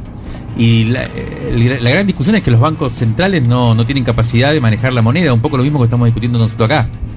Y lo que vemos cuando fue Massa, cuando está Massa allá ahora, esta semana, eh, discutiendo con Blinken, donde le dicen, ¿no? La- el, Departamento de Estado directamente le dice, ustedes tienen que posicionarse como proveedores de energía y de alimentos en este momento. Incluso, no sé si vieron que, como capaz que lo conversaron ya, que propone la idea de un swap financiero con Europa para que traigan divisas, adelantar divisas para... Para manera- futuras compras de gas, por ejemplo, de dentro de un año o dos. O sea, ¿qué significa eso? Significa que Argentina significa hoy, o, o expresa hoy, o interesa hoy en Estados Unidos y en Europa como básicamente un proveedor de estas materias primas en un contexto urgente, o sea, en el cual esto puede ser una negociación tranquila en, en una mesa, en un sillón o en una oficina, digamos, de la Casa Blanca o de otro lugar, pero también eh, se rige de otra manera, se rige en otras formas. ¿Quién se queda con esos recursos? Es una discusión muy de fondo y yo, yo, yo creo que esas son las cosas que también están en, en juego en la discusión, eh, tanto en Brasil como acá, eh, y que tiene que ver con, con esa manera de, de organizar al mundo en lo que viene. Creo que eso también es lo que discuten Trump y los demócratas en, Estados Unidos. Te, hago una, una eh, pongo a prueba tu, tu tesis. Eh, al mismo tiempo, estas tensiones o, o- o esta- estos fenómenos políticos eh, de extrema derecha son previos a la guerra. No son producto de la guerra. O sea, no, No, no, no. en términos temporales, digo. Trump o Bolsonaro o Patricia Bullrich son previos a la guerra. Sí, sí, son previos. Lo que no es previo, o sea, lo que es contemporáneo si se quiere y es previo a la guerra también, es la gran pregunta por cómo se rige hoy, por eso la- las formas de la soberanía contemporánea, ¿no?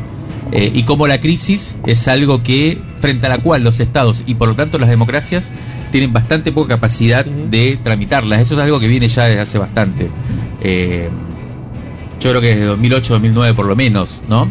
Eh, en serio, con, con esta sensación de que se evapora la capacidad estatal y por lo tanto la base sobre la cual se funda cualquier lógica democrática, que es la soberanía nacional. Y eso vos lo ves en, todo- en, en todos estos países que nombramos, incluso en Estados Unidos. Sí, sí, sí. Más allá del poder relativo que cada, cada país tenga, Sí, sí, esta pérdida de soberanía. Sí, y, y después hay estrategias. Hay estrategias de cómo, en todo caso, eh, desplegar las formas de conquista o de apropiación o de regulación de las dinámicas económicas fundamentales o eh, en el mundo. Y ahí sí, en, Estados Unidos hay una discusión. Ellos ya más como un poder imperial, eh, hay una discusión al interior de cómo se gobierna al imperio, al mundo en sí mismo, ¿no? Con una gran diferencia entre un sector que es el demócrata, que es el que está actualmente eh, en el gobierno, que plantea una posición activa a nivel global de Estados Unidos, tratando de regir las principales dinámicas eh, mundiales de acumulación y demás, y un Trump que parecería tratar de salirse de esa lógica, ¿no? O por lo menos ponerle entre paréntesis, o hacer esta idea de volver a, de alguna forma, poner en primer lugar las necesidades del pueblo norteamericano, no meterse en, esa, en esas cuestiones más de gobernar el mundo. Esto parecería ser una discusión clave. Cuando empezó la guerra, eh, todo el mundo pensaba que había sido una cuestión eh, efectivamente entre dos estados, Sí. eh, con Rusia tratando, por supuesto, de defenderse de- del avance de la OTAN y demás, pero rápidamente a, a mí me impactó muchísimo cuando me di cuenta de que era una cosa bastante digitada desde Estados Unidos, con la idea incluso de que durara, ¿no? Esa guerra, de que permaneciera. A ver, ¿cuál sería el beneficio de Estados Unidos de que eso dure? De que la guerra dure. ¿En ¿Qué, qué ves? ¿Qué, qué- Es difícil del todo de dar respuesta frente a eso, pero está claro que, que ahí hay una disputa fundamental. Estados Unidos lo dice todo el tiempo y creo que Argentina está atravesada totalmente hoy y toda América Latina por, por esa cuestión, que es la discusión con China, ¿no? ¿Quién, quién es el que hoy eh, tiene la iniciativa? En, a ver, en, en, una, en un proceso que uno podía ver, ver de ascenso chino eh, lento, pero imparable hacia eh, la capacidad de ser la principal potencia mundial y por lo tanto eh, no sé si construir o, o que emergiera otro orden global en donde ya no está tan claramente una figura unilateral que creo que es lo que sigue rigiendo o por lo menos eso se quiere mantener eh, y un Estados Unidos que man- man- mantiene la, la preeminencia pero en decadencia, en declive y donde sabía que, que- que estaba con los días contados uno podría decir a mí me parece que la guerra es una forma de intervenir en ese proceso, en ese eh, eh, sucesión de los acontecimientos. Dices algo así como, como de una guerra- interrupción. Una interrupción de lo que, de lo que parecía ese, ese ascenso de China casi pacífico, ¿no? Que era como le estaban ganando a Estados Unidos sin, que, Con sin las quilombo. mismas reglas, con las mismas reglas del orden Solo con la, global. con, la economía. Sí, sí, con la economía, con, con otra. fo- Hoy, por ejemplo, leía y, y está bien, eh, bien interesante cómo frente a la crisis que ahora surgió con la guerra y sobre todo el tema de Europa, hay una, una economista que no me acuerdo cómo se llama ahora que plantea la necesidad de tomar las formas de gobierno o, o ciertas estrategias de gobierno desplegadas por el Partido Comunista Chino en China para llevar adelante su ascenso, digamos, y empezar a instalarla por ejemplo control de precios a nivel estratégico en determinadas ramas de la economía que se puede hacer.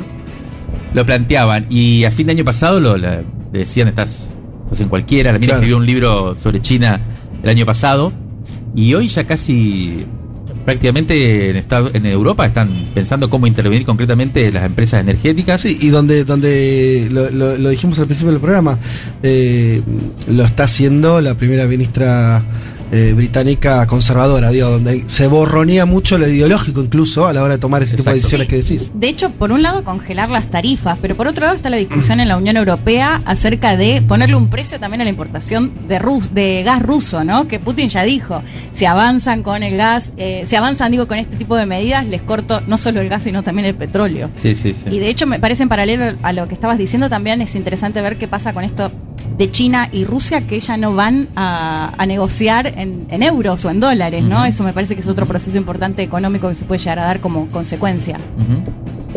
Sí, yo creo que en ese sentido es una interrupción. La guerra es una interrupción eh, eh, de, de ese proceso y eh, la apertura de otra escena, ¿no? En la cual no se sabe muy bien hacia dónde vamos. Efectivamente, Rusia está en un problema serio, pero ahí está esta posibilidad que decís vos, este horizonte que todo el mundo piensa que se va hacia ahí, ¿no? Hacia la- el desarme del, del dólar como moneda que organiza todo. Pero es verdad que, que también no es algo inmediato. Todo el mundo dice que no, los principales economistas dicen que no es algo que pueda hacer al año que viene, con lo cual va a haber un proceso de inestabilidad muy grande eh, en el cual yo creo que Estados Unidos apuesta ahí a tener una influencia grande, sobre todo por su por su superioridad militar, digamos, ¿no? ¿Y cómo juega América Latina en ese TEG geopolítico? Porque ah, también acá hay, no sé, está la discusión del litio en los países eh, latinoamericanos, ¿no? Eh, que es muy importante. Estamos transitando una segunda oleada, y le pongo comillas, progresista, eh, que es muy distinta a la primera, ¿no? Y, y también hay. No va todo en la misma tendencia, digo, veníamos de elecciones donde el progresismo venía ganando elecciones y ahora vimos en Chile que eso tuvo un límite y antes lo tuvo en Ecuador, ¿sí? ¿Cómo ves la película latinoamericana en ese TEG mundial? Bueno, por eso, a mí me parece que hay que empezar a pensar desde ahí un poco. Es, eso es como un trasfondo, decía antes, sobre el cual entonces empezar a pensar la singularidad latinoamericana hoy. Pero me parece que es una primera cosa para ver. El, martes lo entrevistaba para el próximo número de la revista, de paso anuncio que está por salir un muy buen número con todas estas cosas, pero lo entrevistaba largo a Juan Grabois, eh, que me decía, un poco para pensar el atentado a Cristina acá, cómo había que tener partir de la idea de que Argentina básicamente interesa por estas tres cosas hoy. O sea, para cuando desde el mundo se ve Argentina, se ve litio, se ve arnego- o sea, alimentos y se ve eh, vaca muerta, energía. Tres cuestiones que son realmente las únicas que importan. Después si hay democracia, si no hay democracia, a mí me parece que es algo bastante relativo ya hoy. Va, no, no es relativo, por supuesto que esto No es relativo para nosotros, es decir, la mirada de afuera. Sí, sí, la mirada claro. afuera. Ahora, eso es lo que inmediatamente uno ve que está en juego.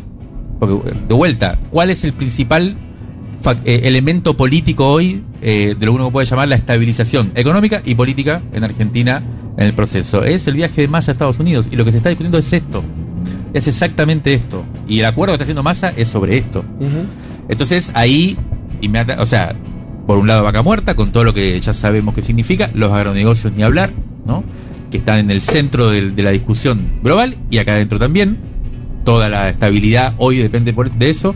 Por lo tanto, una concesión tan grande. Vos fíjate, o sea, eso me parece importante también en- entenderlo. Eh, uno puede, pensar que la identidad política del, del kirchnerismo se constituye en gran medida en antagonismo y la polarización en Argentina surge en antagonismo con el campo, a partir de, de la guerra con el campo, ¿no? En el 2008.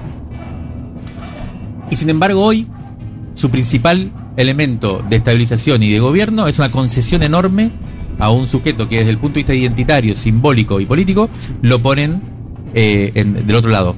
¿no? Y sistemáticamente eso no ha sido solo en el 2008. Siempre ha sido de alguna manera así. Incluso Alberto Fernández también lo hizo cuando intentó lo de Vicentín. O sea, ahí hay un punto y sin embargo, en la lógica efectiva del gobierno, por eso digo cómo hay que pensar la dinámica democrática en función de estos elementos también, no solo de la, dimensión simbólica o discursiva, ¿no? No, seguro. Pensaba también, para completar ese cuadro, eh, algo que vengo pensando en los últimos días, desde sobre todo este año, donde vos decís lo de vaca muerta tomó otro nivel de relevancia, la cuestión de, de la energía a nivel global tomó otra relevancia. Una medida, yo me acuerdo hasta sectores progresistas en su momento la, la minimizaron, que fue la expropiación de IPF. Fue muy, fue muy minimizada, porque en ese momento, el 2012, algunos decían, "Bueno, casi- era casi una empresa medio en baja, Testimonial. casi testimonial. Eh, imaginémonos lo que esa discusión que vos estás diciendo que está sucediendo ahora y va a suceder en los próximos años, de discusión con, con los poderes de afuera y yo qué sé, si vos no tuvieras IPF, ¿no? Digo, si eso, Total. si, si IPF, si Vaca Muerta fuera lo mismo que el campo argentino, o sea, una serie de eventos privados Exacto. donde el Estado tendría que ver cómo agarra una migaja. Bueno, hoy tenés al menos un control bastante importante de esa renta. Digo, sería. Total. A mí me llama la atención eso porque ni siquiera hasta.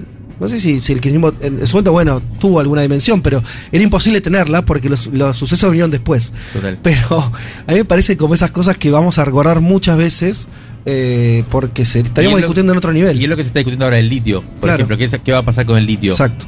Empresa nacional, empresa mixta, ahí Bolivia tiene una política, Chile tiene otra, acá no se sabe, pero todo parece indicar que va a ir por la lógica más privada, más de inversiones de grandes empresas. ¿Y, y ves ahí un tipo de, de coordinación regional? Digo, vos hablas del litio, de Chile, de Bolivia, y pensando en estos tres desafíos que numeraste para Argentina, ¿ves algún tipo de coordinación? Pienso también en Brasil, o sea, ¿cuánta expectativa le pones a una posibilidad de que vuelva Lula?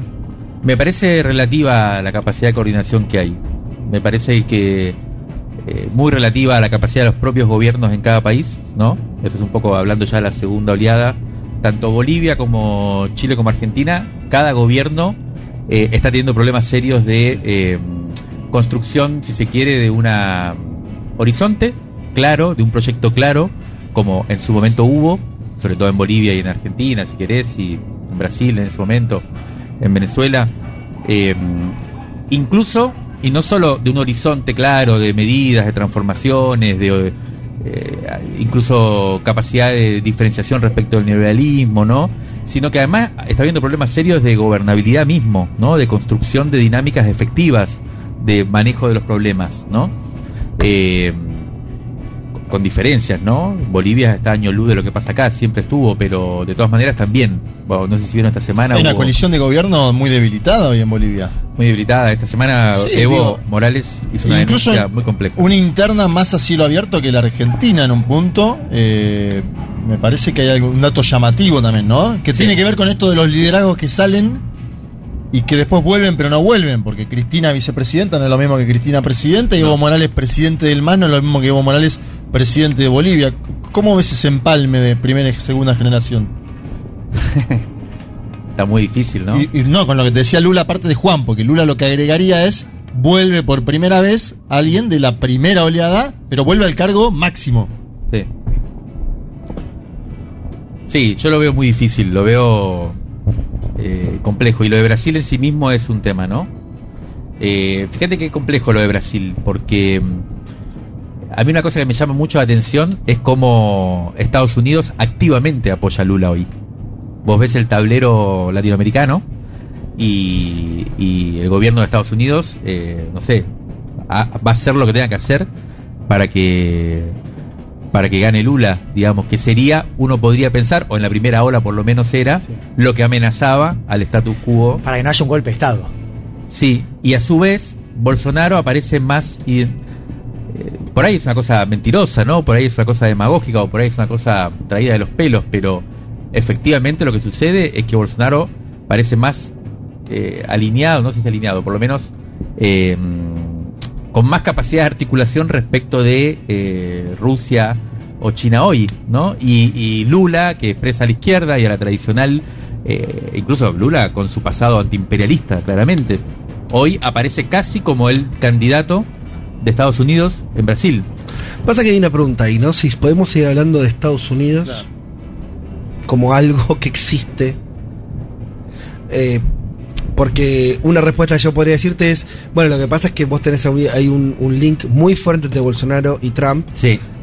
Y lo que decía al principio, ¿no? Hoy el poder político de Estados Unidos está viendo cómo elimina a Trump, digo, los, eh, Biden. Entonces, es algo que nosotros no, no teníamos un registro de, de una división tan tajante en Estados Unidos que incluso repercutiera Sí. fronteras afuera. En general qué pasaba. Estados Unidos discutía internamente y después afuera lo mismo. Eh, Lo estoy diciendo a lo bestia, pero más o menos los que los que sufríamos la política exterior norteamericana lo veías como algo que medio que no cambiaba, no se, no se modificaba grandemente, por lo menos no a partir de lineamientos que podíamos reconocer muy muy muy obvios. Eh, por ahí eso cambió, ¿no? Es una buena pregunta. Me cuesta pensarlo. Me cuesta pensar que Estados Unidos haga política exterior es- eh, exteriorizando su interna, digamos, su grieta en otros lados. Puede ser, ¿eh? La verdad que es una buena pregunta.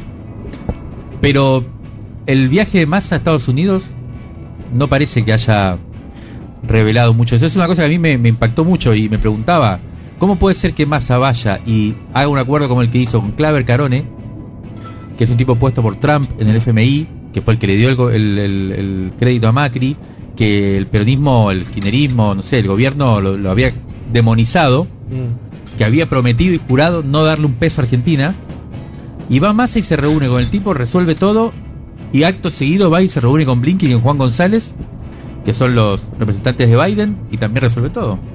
Bueno, y China también, ¿no? Porque diría lo contrario, digo, para responder la pregunta que es, quizás hoy el único punto de acuerdo entre las élites políticas de Estados Unidos es la prioridad que tiene China en el gran otro de su política exterior, ¿no? Creo que ahí hay un punto de acuerdo, digo, pueden cambiar las estrategias, quizás Trump de manera más unilateral, más agresiva, con otras herramientas, pero al fin y al cabo el objetivo es el mismo, digo, ese parece ser el único punto de acuerdo para pensar ese, ese mapa, ¿no? Que o sea, las dos están de acuerdo en que Estados Unidos tiene que avanzar en su no sé, contención hacia China. Sí. Y pensaba también en eso que abrías vos al principio acerca de hacia dónde va, ¿no? Y pienso en la cuestión de los BRICS. Digo, ayer una reunión, vos Juan estuviste, ¿no? Esta posibilidad que se discute acerca de la inclusión en Argentina. Y es curioso porque hace, BRICS era algo que parecía cerca 2014, ¿no? Y en los últimos años era como todo el, todos los tuiteros politólogos diciendo ya está BRICS, es como no, no importa, ¿no? Y ahora aparece de vuelta en la escena con un detalle que no es menor para mí, que es India. Porque digo, si vos tomás en esa pregunta que te hacías acerca de hacia dónde va, en los últimos años nosotros nos acostumbramos a, pensar en India como un factor aliado de Estados Unidos, ¿no? en su estrategia en Asia-Pacífico para contrarrestar la influencia china.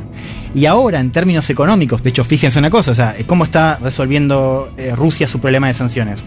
Vendiéndola a China vendiéndola a India. Sobre todo India, ¿no? Como, como comprador. Entonces la pregunta es, en virtud de- del nuevo lugar que tiene India. ¿Cómo se puede, la pregunta es si se revaloriza la alianza BRICS y si Argentina puede quizás entrar ahí, ¿no? En ese, en ese mapa que parece ser bastante relevante, porque algo está leyendo Bolsonaro para no romper con Rusia, algo está leyendo India para no romper con, no romper más con China. La pregunta es si puede también leer algo de eso Argentina para meterse ahí. Sí, sí, claro.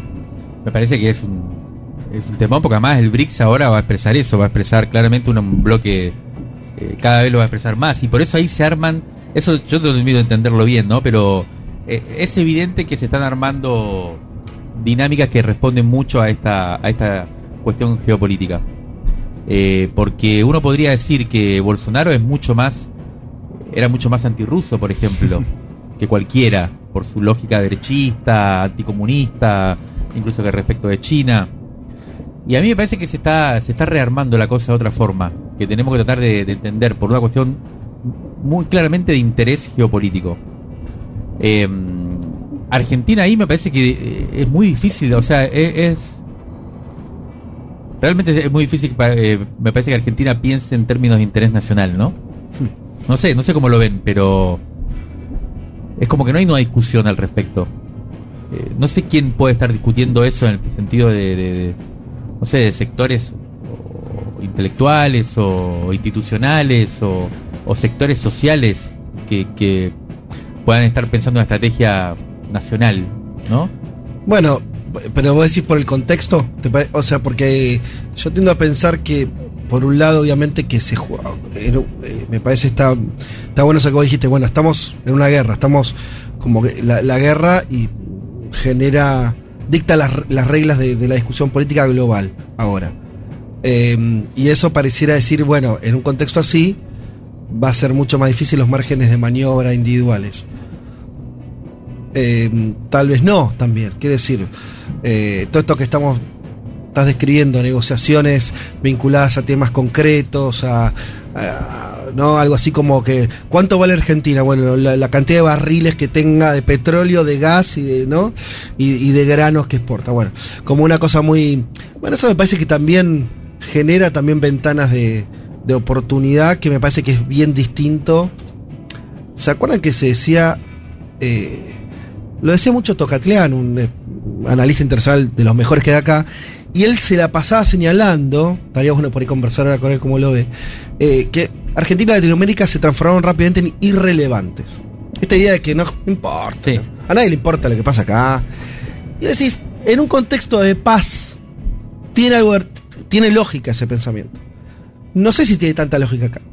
Y yo no sé si en un contexto de paz me parece que tus opciones son menores en, en en sentido de que si no hay ningún partido jugándose entre los grandes, tus posibilidades de colar algún interés nacional son menores. En un contexto, tal vez ahora haya más riesgo, pero haya alguna oportunidad más, ¿no? Me parece, digo, qué sé yo. Este, Sí, es eh, estamos como imaginando igual, ¿no? Estamos intentando otear un horizonte oscuro, pero... No, pero lo que decís eh, tiene, tiene un sentido. Eh, es verdad que ahora gana, yo creo que gana preeminencia Argentina, eh, por esto mismo de los recursos que decíamos y porque además eh, se acelera, o sea, se, se pone en juego la hegemonía global. Entonces, Claro, por supuesto. todos valen un poco. Exacto. países chicos, medianos o grandes, todos tienen un, un peso ahí. Exacto. Eh, y es verdad lo que decís vos, lo que pasa es que también puede, es verdad lo, lo otro, ¿no? En, un momento más inestable, en un momento más, más complejo, en un momento más espinoso, vos podés, si sos hábil o si tenés una política de exterior co- coherente, consecuente, valiente, eh, podés hacer la, la famosa tercera posición. Más O sea, autonomía. tener interés nacional y por lo tanto Exacto. no, eh, eh, no, no, no regirte por ninguna de los dos bloques y bueno, lo, lo que sabemos, y por tanto tener una política autónoma, cosa en el siglo XXI creo que es más difícil que en el siglo XX, pero bueno, o poder ser un territorio en donde la guerra se, se haga, aterrice. Bueno, Yo quiero por lo ir a- menos que no aterrice en la terraza de Junta, ¿eh? Quiero ir a las izquierdas latinoamericanas para meternos Sí. un poquito más con la lupa, porque aparte vos conocés mucho de, de Cuba, conocés de la discusión que hay en Venezuela. Nombraste algo de Lula que me pareció interesante para el debate, ¿no? Esto de Lula y Estados Unidos, porque también estaba pensando que Maduro se juntó con la administración Biden a los dos minutos de Sí. Ucrania, pusieron las banderas, Maduro dijo qué bonitas se veían las banderas, digo, hay, un- hay una parte interesante de cómo se vinculan todas las izquierdas latinoamericanas con la administración Biden, que da para el debate, y cómo, por ejemplo, se opone gente como Nayib Bukele, presidente de El Salvador, a la administración Biden, ¿no? Es más antiimperialista Bukele que algunas otras administraciones eh, de izquierda latinoamericana. ¿Cómo estás viendo hoy a la izquierda latinoamericana? Y te meto en el combo también a Petro, que por ahí es incipiente, porque va un mes de gobierno, a Gabriel Boric, ¿no? Que son experiencias no bolivarianas esas, que no tuvieron ningún vínculo con el, el chavismo, con lo que fue aquella primera oleada, y que tampoco se vincularon con el Brasil de Lula, por decirte. ¿Cómo estás viendo a las izquierdas latinoamericanas gobernantes en ese mapa? Yo lo estoy viendo con mucha preocupación, la verdad. Eh, precisamente por esto que decís. Eh, acá hay un tema que, que también me parece importante ponerlo en juego eh, para, para pensar la primera pregunta que hacías sobre la cuestión de la democracia y los discursos de odio y demás. Que es que em, lo contrario de plantear democracia contra autoritarismo, que es la for- una forma de plantear la- las discusiones, es la posibilidad de plantear crisis y disrupción. O propuestas disruptivas, propuestas de cambio, ¿no? Eh, crisis en el sentido de, bueno, de un sistema que, que le hace mal a la gente y que en donde la gente está mal en un momento en el cual no hay posibilidad, no hay promesa de inclusión, no hay promesa de horizonte eh, de, de- prosperidad, ¿no? Que es lo que estamos viviendo. Y frente a eso, entonces la el malestar, cómo ese malestar se expresa políticamente y cómo eso puede dar lugar a una opción transformadora. Hay, son dos modos de plantearlo diferentes, se pueden articular o no. Eh, y a mí me parece que el- uno de los grandes problemas que tenemos hoy es que la izquierda latinoamericana está jugando un papel de estabilización, un papel en donde lo primero que se pone en juego es el mantenimiento del status quo. Por lo tanto, es un papel conservador, es un, problema- un pl- un planteo de aguantar los trapos. No, pense- no pidamos nada más. O sea, hasta acá llegamos. E- Es más, tratemos de no retroceder porque, eh, bueno, la situación viene complicada. Ustedes estaban hablando del plebiscito en Chile, creo que el balance que hace Gabriel Boric de eso que sucedió lo lleva a ir más hacia el centro, hacia ir a una cosa más conservadora todavía. Eh, y creo que en general esa es la tónica. Es un poco lo que viene a plantear Lula en Brasil. Y, paradójicamente, son las, ultra, las ultraderechas las que van a expresar ese malestar y van a ponerle nombre, van a ponerle forma, van a ponerle símbolo, van a ponerle organización política a el malestar frente a un, est- a un orden existente que le hace mal a la gente.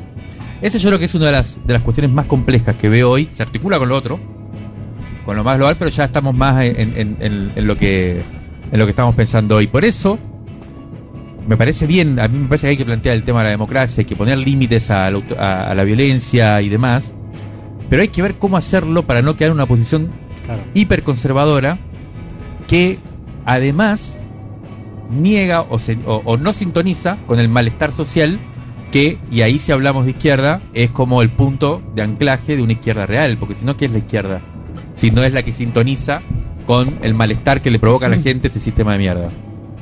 Em, Y ahí no ves ninguna excepción.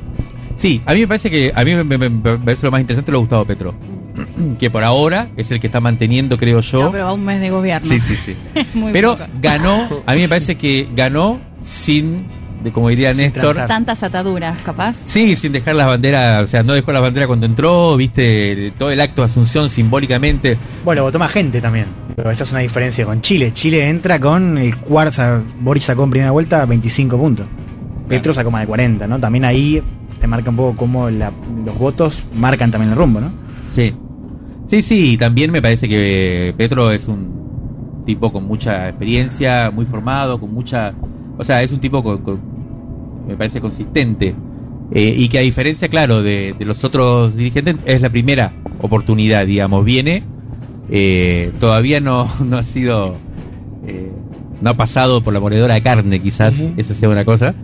Eh, y también me parece que expresa la posibilidad, la potencialidad de una segunda ola efectiva, que no es solamente volver al gobierno, sino tener, un- tener un planteo nuevo. Lo ves también por la cuestión de la agenda más Exacto. ligada al ambientalismo y demás, que todavía hay que ver también que cómo se lleva con el contexto, ¿no? Eh, hay Sí. que ver si eso.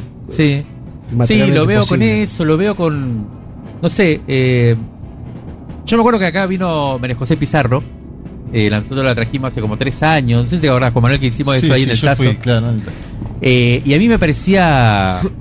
Yo no entendía, ¿viste? Eh, María José Pizarro es hija de un guerrillero que después fue candidato a presidente y fue, fue asesinado en medio de la campaña electoral.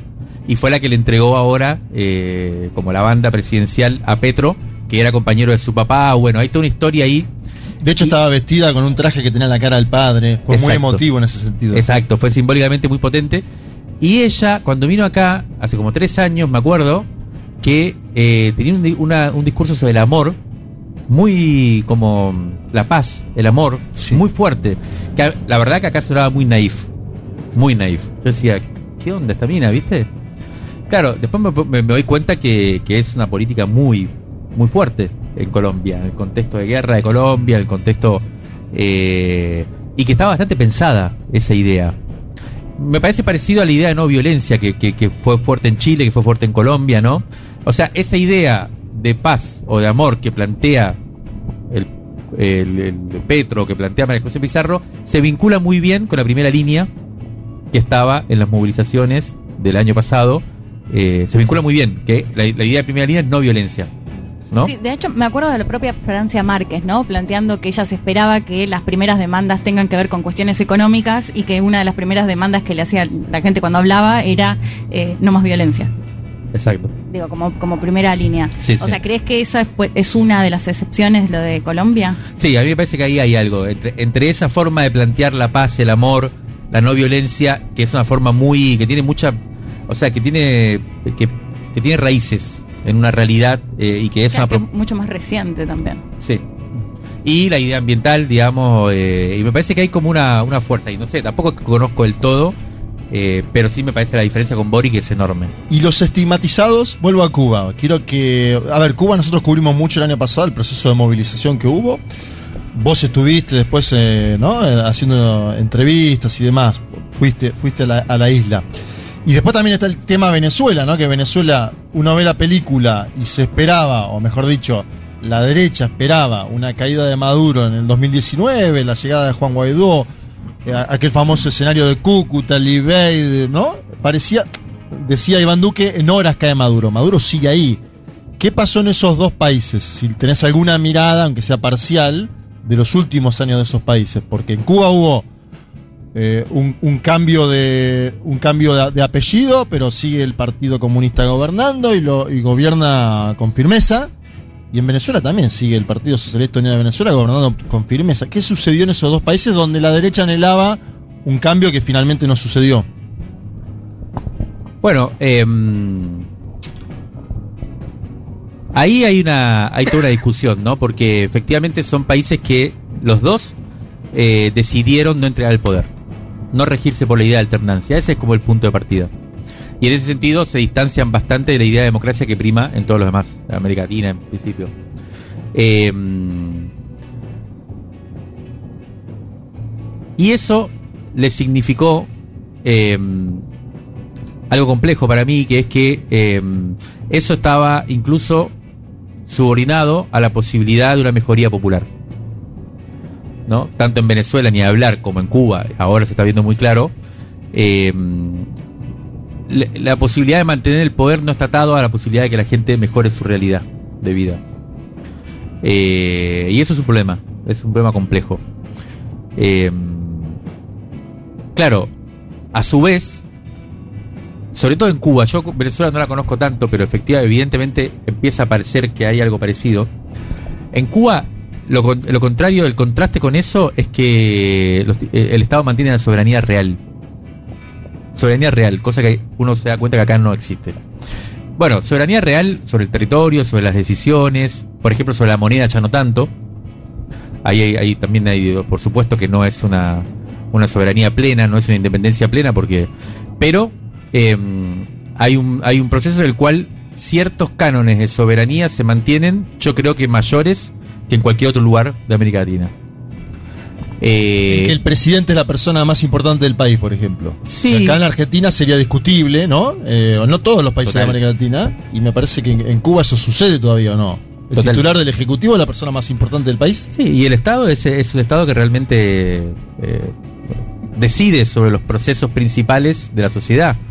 Decide sobre el territorio, decide sobre la frontera, decide sobre lo, lo que que... O sea, en Cuba realmente, yo puedo dar fe de eso, no existe el narcotráfico. No existe porque el Estado no quiere. Y por lo tanto no, no existe. Yo creo que eso no lo puede...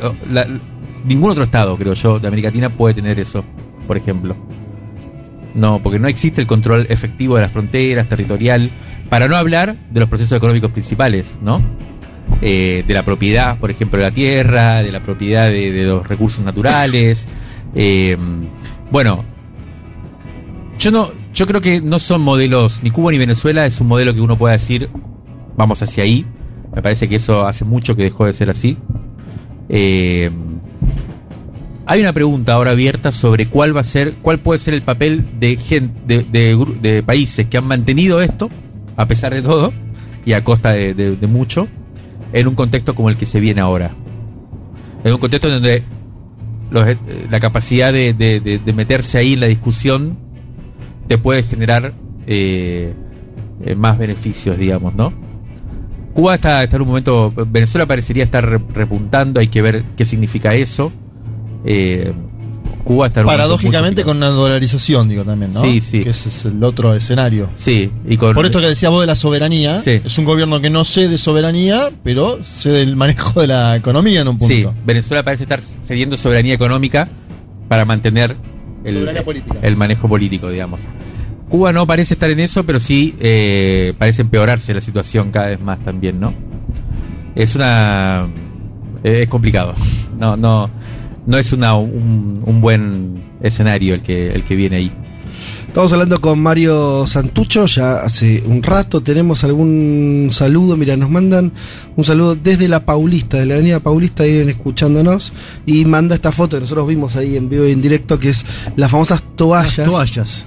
Eh, allá hay una tradición de vender toallas con las caras de los candidatos. Vos te comprás la que te gusta. O sea, me seco con Lula o me seco con. Así, literal. Con Con Bolsonaro. Con Simón pregunta. ¿con, con quién te secas? ¿Con quién te secas?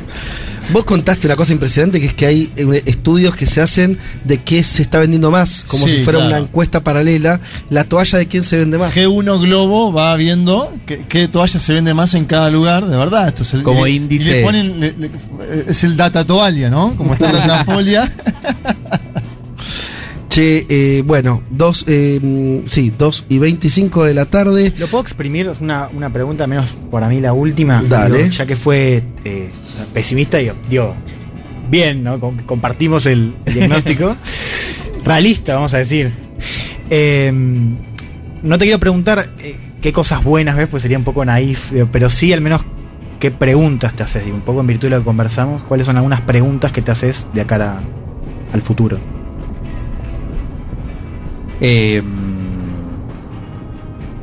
la verdad que el, plebiscito del domingo pasado en Chile fue medio en ese sentido medio un knockout, la verdad, porque era como de alguna forma el, proceso que uno podía ver que estaba abierto, que estaba vivo. Ahí en Colombia. Eh, también está la. Viste, eh, yo pensaba.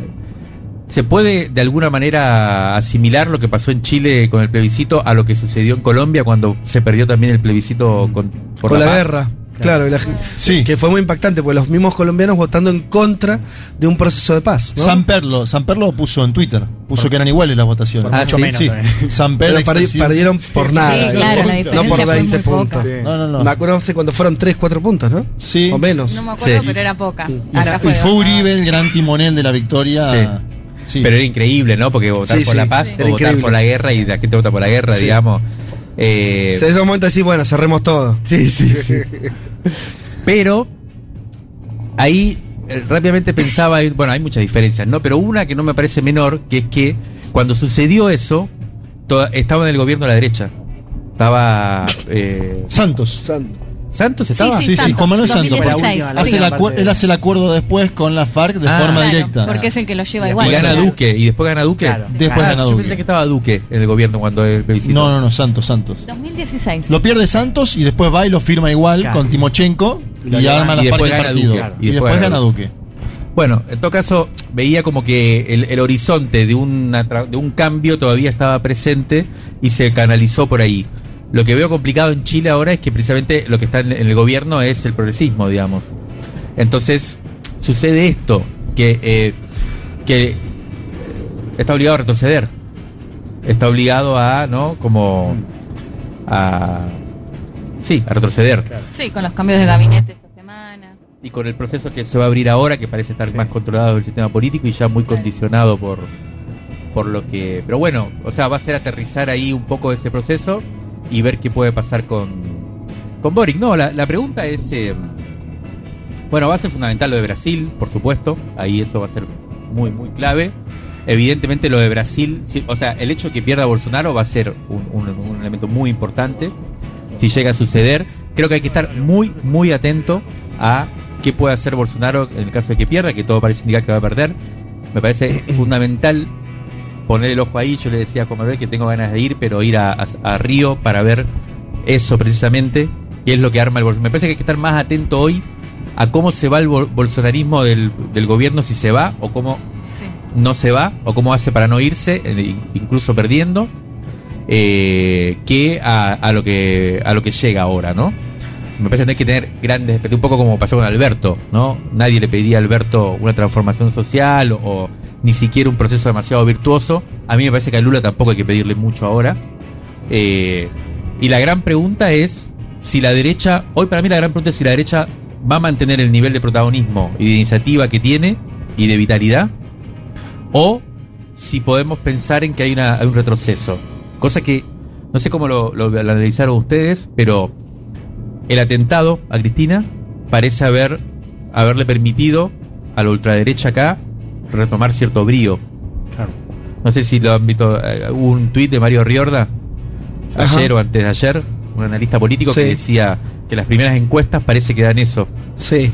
que el único sector que crece después del atentado son los libertarios. Y uno puede ver el tema de los libertarios como, viste, como ascenso electoral con Milei el año pasado, empezaba a... Claro, se pinchó un poco. Hablaba con gente que, que de Estados Unidos que decía que le parecía muy similar lo que pasa con lo que pasó allá, en el sentido de que, viste, de repente la derecha aparece, el odio, empezamos a poner el límite y hace que crezca más todavía. Sí, el Capitolio no hizo ese fenómeno, irse para atrás, sino todo lo contrario. Sí, sí, vamos a ganar otra vez otra elección, ¿no? O sea, la pregunta para mí sería esa. Sería, Sí. ¿cómo se hace efectivamente para parar esto y, y garantizar que empiecen a retroceder? Ahora, la gran pregunta es eso, si, si eso se, se logra moderándose, si se logra siendo muy racional, si se logra o, O. si hay otra cosa que hay que poner en juego ahí.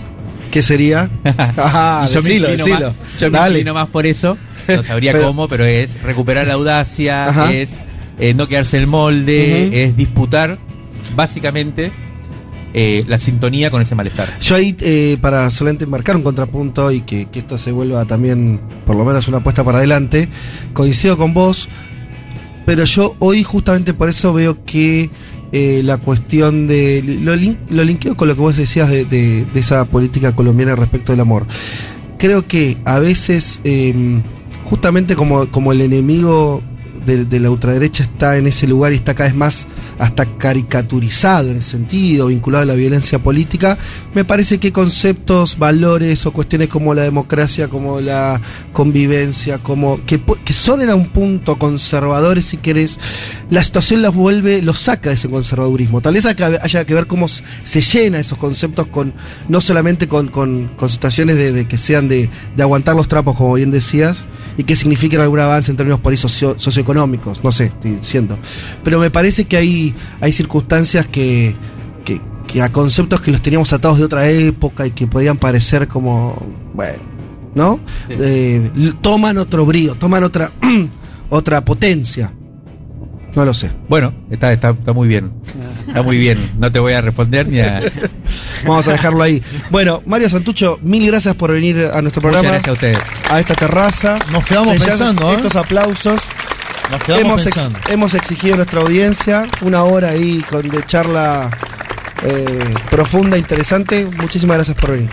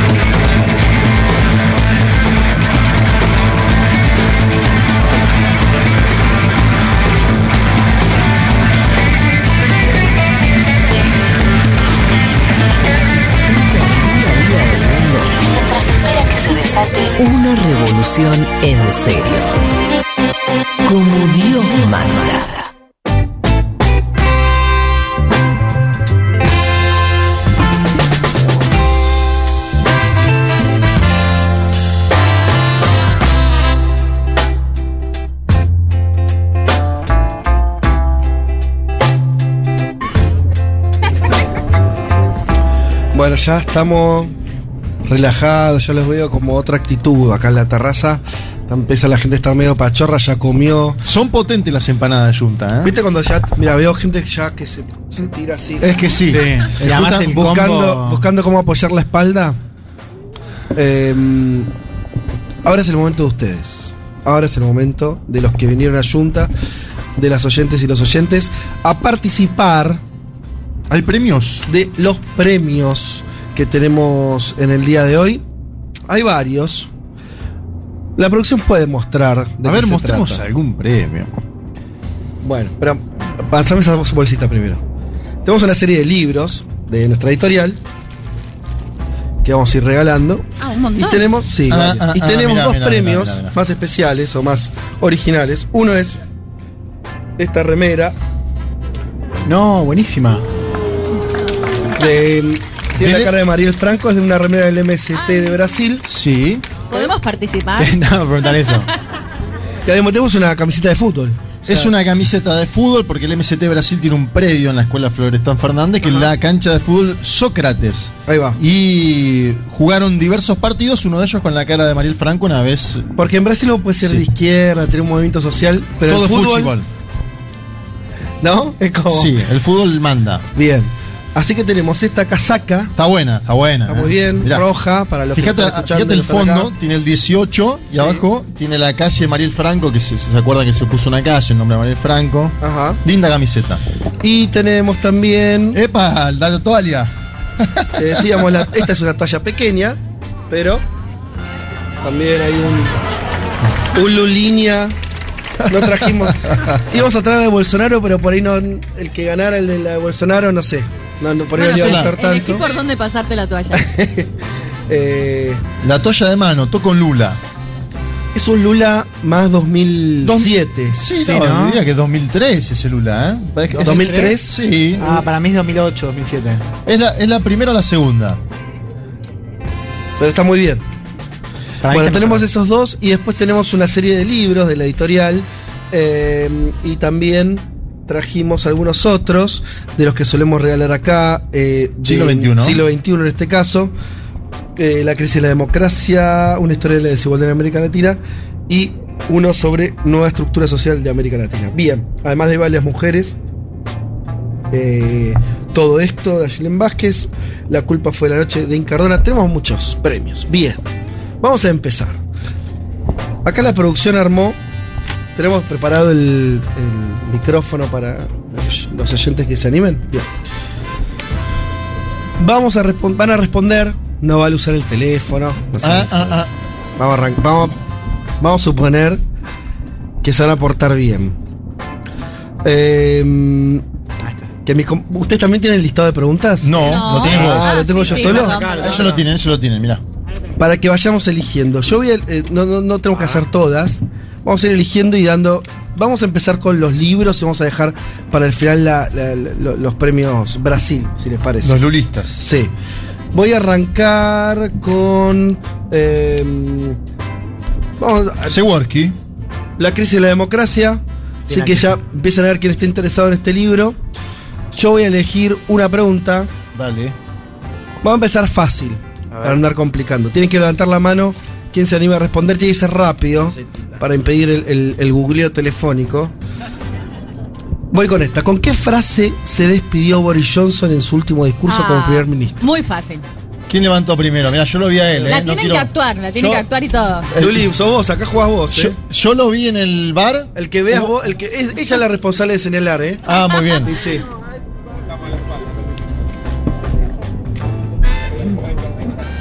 Hasta la vista, baby. Muy bueno. Sí, acertó, acertó. Muy bien, señor. Le, eh, ¿Leen ustedes alguna? Eh, Vamos a arreglar. A ver, vamos a hacer esto. Se viene La vida del diablo, novela. Los que estén interesados. Bueno, voy yo. Dale. De hecho, voy con una mía. Dale. A ver si, si escuchan mis columnas. Nombrar a cuatro personas de las cuales haya hecho un perfil este año. Uh, qué difícil es. Pero es muy difícil. No me acuerdo, era yo. No se puede googlear, ¿eh? Hay gente sumando, mira, veo, veo gente sumando. montón, ¿eh? Veo Un gente montón. sumando con Dale, las manos. dale. Ahí está, mira, uno, ver, dos, tres, ver. cuatro. A ver. Para mí, piletazo está. ¿eh? Ahí está. Buenas. Buenas. Eh, los perfiles que hizo Leti fue Total seguridad, atención. O sea, te puede tirar 10, tirá 4. Rodolfo Hernández, ex vice- Sí. Sí, a Colombia. Sí. Eh, Un tapado Petro, tiro. Petro. Sí. También. Eh, ay, se me olvidó. Eh, Vamos, vamos que venís bien. Gorbachev. Sí. Sí. Te falta uno. Y por último. Eh, Francia Márquez. Sí, Muy. Sí, sí, sí. Excelente. Qué bien, te juro que no me acordaba. O sea, si tenía que responder yo cuatro Y perfiles de metió este tres año, de Colombia. costaba. Increíble. ¿Cómo se llama? No, no dijimos los nombres de los ganadores, perdón. Hernán. Hernán Palau. Hernán Palau. Bien, y la anterior, el amigo anterior. ¿Cómo? Marcelo, Marcelo. el anterior ganador, perfecto. Bueno, vamos con otra pregunta. A ver, vos, Juan, ¿me tenés alguna? Yo elegida? tengo una. Dale. ¿Cuál es el país con la inflación más baja de América Latina? Y vamos Ah. con esto. Uh, mirá la cantidad de gente que hay. ¿Quién fue? Mira, Luli tiene el bar. Luli tiene el bar. Bolivia. Sí, Sí. el Estado Plurinacional de Bolivia. Voy con una del programa también. Dale. Nombrar a tres personas a quienes hayamos entrevistado este año. Wow, de una, sin dudarlo. Tuki. Qué rápido. Qué rápido. No tuviste tiempo de pensarlo. Levantaste la mano. Está pensando ahora. Es buena esa técnica. Hola, ¿qué tal? ¿Qué tal? Hola. ¿Cómo te llamas? Bianca, Bianca, ¿qué tal? ¿qué tal? El primero, Santucho. El... Brillante, bien, estuvo bien. brillante, brillante. Eh, la directora de la Asociación de los Derechos Reproductivos que trabajaba en Nueva York, perdón, no me acuerdo el nombre. Sí, Estados Unidos, Vale, bien, vale. vale, vale. pues dijiste un nombre Y dificilísimo. aparte que no- fue en la semana del No, aborto. que el nombre no puedo ni saber, pero cuando eh, eh, hicieron el, el fallo de la Corte Suprema que Sí. se Sí. Y eh, la ministra de Perú, eh, que entrevistaron hace un par de programas, pero no me acuerdo. Anaí. Durán, muy bien, vale, ganaste, vale, ganaste, vale, vale, vale, bien. vale, vale, Muchas vale, gracias. vale, vale. Me gustó porque además al toque. Y no nombró al alcalde de Valparaíso, que Sí, entrevistamos la semana pasada y que le tiramos un poquito de. Que nos debe un pisco. Que por nos debe cierto. un pisco, Así sí. que, si está escuchando. Tengo esta, voy con esta pregunta. Vamos a sortear, así ya. mm, eh, ¿Dónde está? Perdón, Juli. Ya te hace la mano. Eh, en el último contacto que hicimos con Periodistán, desde la India, nos contó que estuvo en un templo lleno de. Ajá. Mirá la cantidad.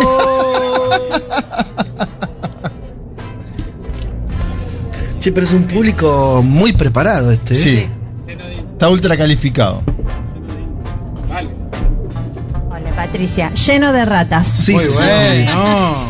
Muy bien, Patricia, se lleva Eva, Eva y las mujeres. Vamos con este, todo esto de Ayelen Vázquez. ¿Alguien tiene una pregunta ahí a mano? Tengo una chilena. ¿Cuántos candidatos se presentaron en las últimas elecciones presidenciales? En- Está difícil. Esa es difícil, Está ¿eh? difícil. Ay, esta es piletazo, Sí, chicos. esta es arriesgar. alguno fracase. Es piletazo esta. ¿Cuántos candidatos Hay presidenciales? opciones. Hay nada. gente chilena y no está. Podemos poner opciones, ¿no? Hagámosle con opciones. Está, está difícil.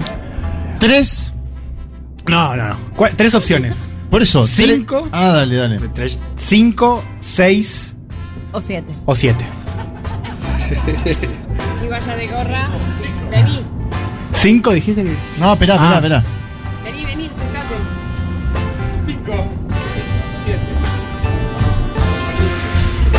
¿Cómo es tu nombre? Gabriel, 5. No. No, otro, otro, otro, otro, otro. Claro, vengan los dos. Vengan dos. Dale, dale, dale. Vengan los Pero dos. primero y- ella. y- Claro, primero ella y si gana, gana. Hola, María. ¿Qué tal, Hola, María. 6. No. No. Hola. Ni tenés que responder. Ocho. Oh, hola, me notó un amigo. Grover, siete. Siete.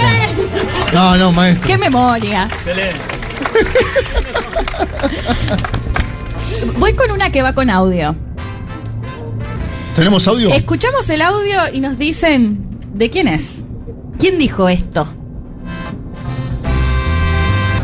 aunar fuerzas y ayudar a nuestros hermanos latinoamericanos a liberarse del juego de los gobiernos socialcomunistas. Necesitamos ayudarlos y apoyarlos hasta que se derrote a los tiranos. Qué Toda nuestra identidad está atacada. Acá se Pero Atacada. no lo, lo permitiremos. Soy una mujer, soy una madre, soy cristiana. No me lo pueden quitar.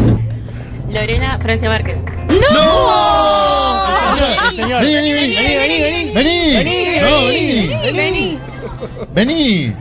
¿Por qué levantó? Venga, venga. Sin Nosotros, chistar, sin chistar. nosotros vimos en el bar desde acá que Sí, levantó el- muy el primero, temprano. fue el primero. Él levantó muy temprano acá en el bar. Vino con, pará, vino con mucha- seguridad la amiga. Mucha seguridad, pero con tanta que antes de, de- de escuchar la posición ¿Eh? ideológica de la que estaba diciendo el la audio. correcta- la respuesta incorrecta no la escuché. Decí la correcta, entonces. La Claro. vicepresidenta del país colombiano. ¡No! Chicos, creo que hay que pasar de Ella. vuelta. Para, para, para, para. Ah, sí, Pasamos. pas- escuchen lo que pare, dice. Pare, pare, pare, vamos a ordenar. Vamos a pasar, vamos a pasar el audio antes, Sí. un poquito. Para, sobre todo para los que están nombrando tanto a Francia Márquez, que escuchen el audio. un poquito. Yo entiendo que es un momento de confusión ideológica en general.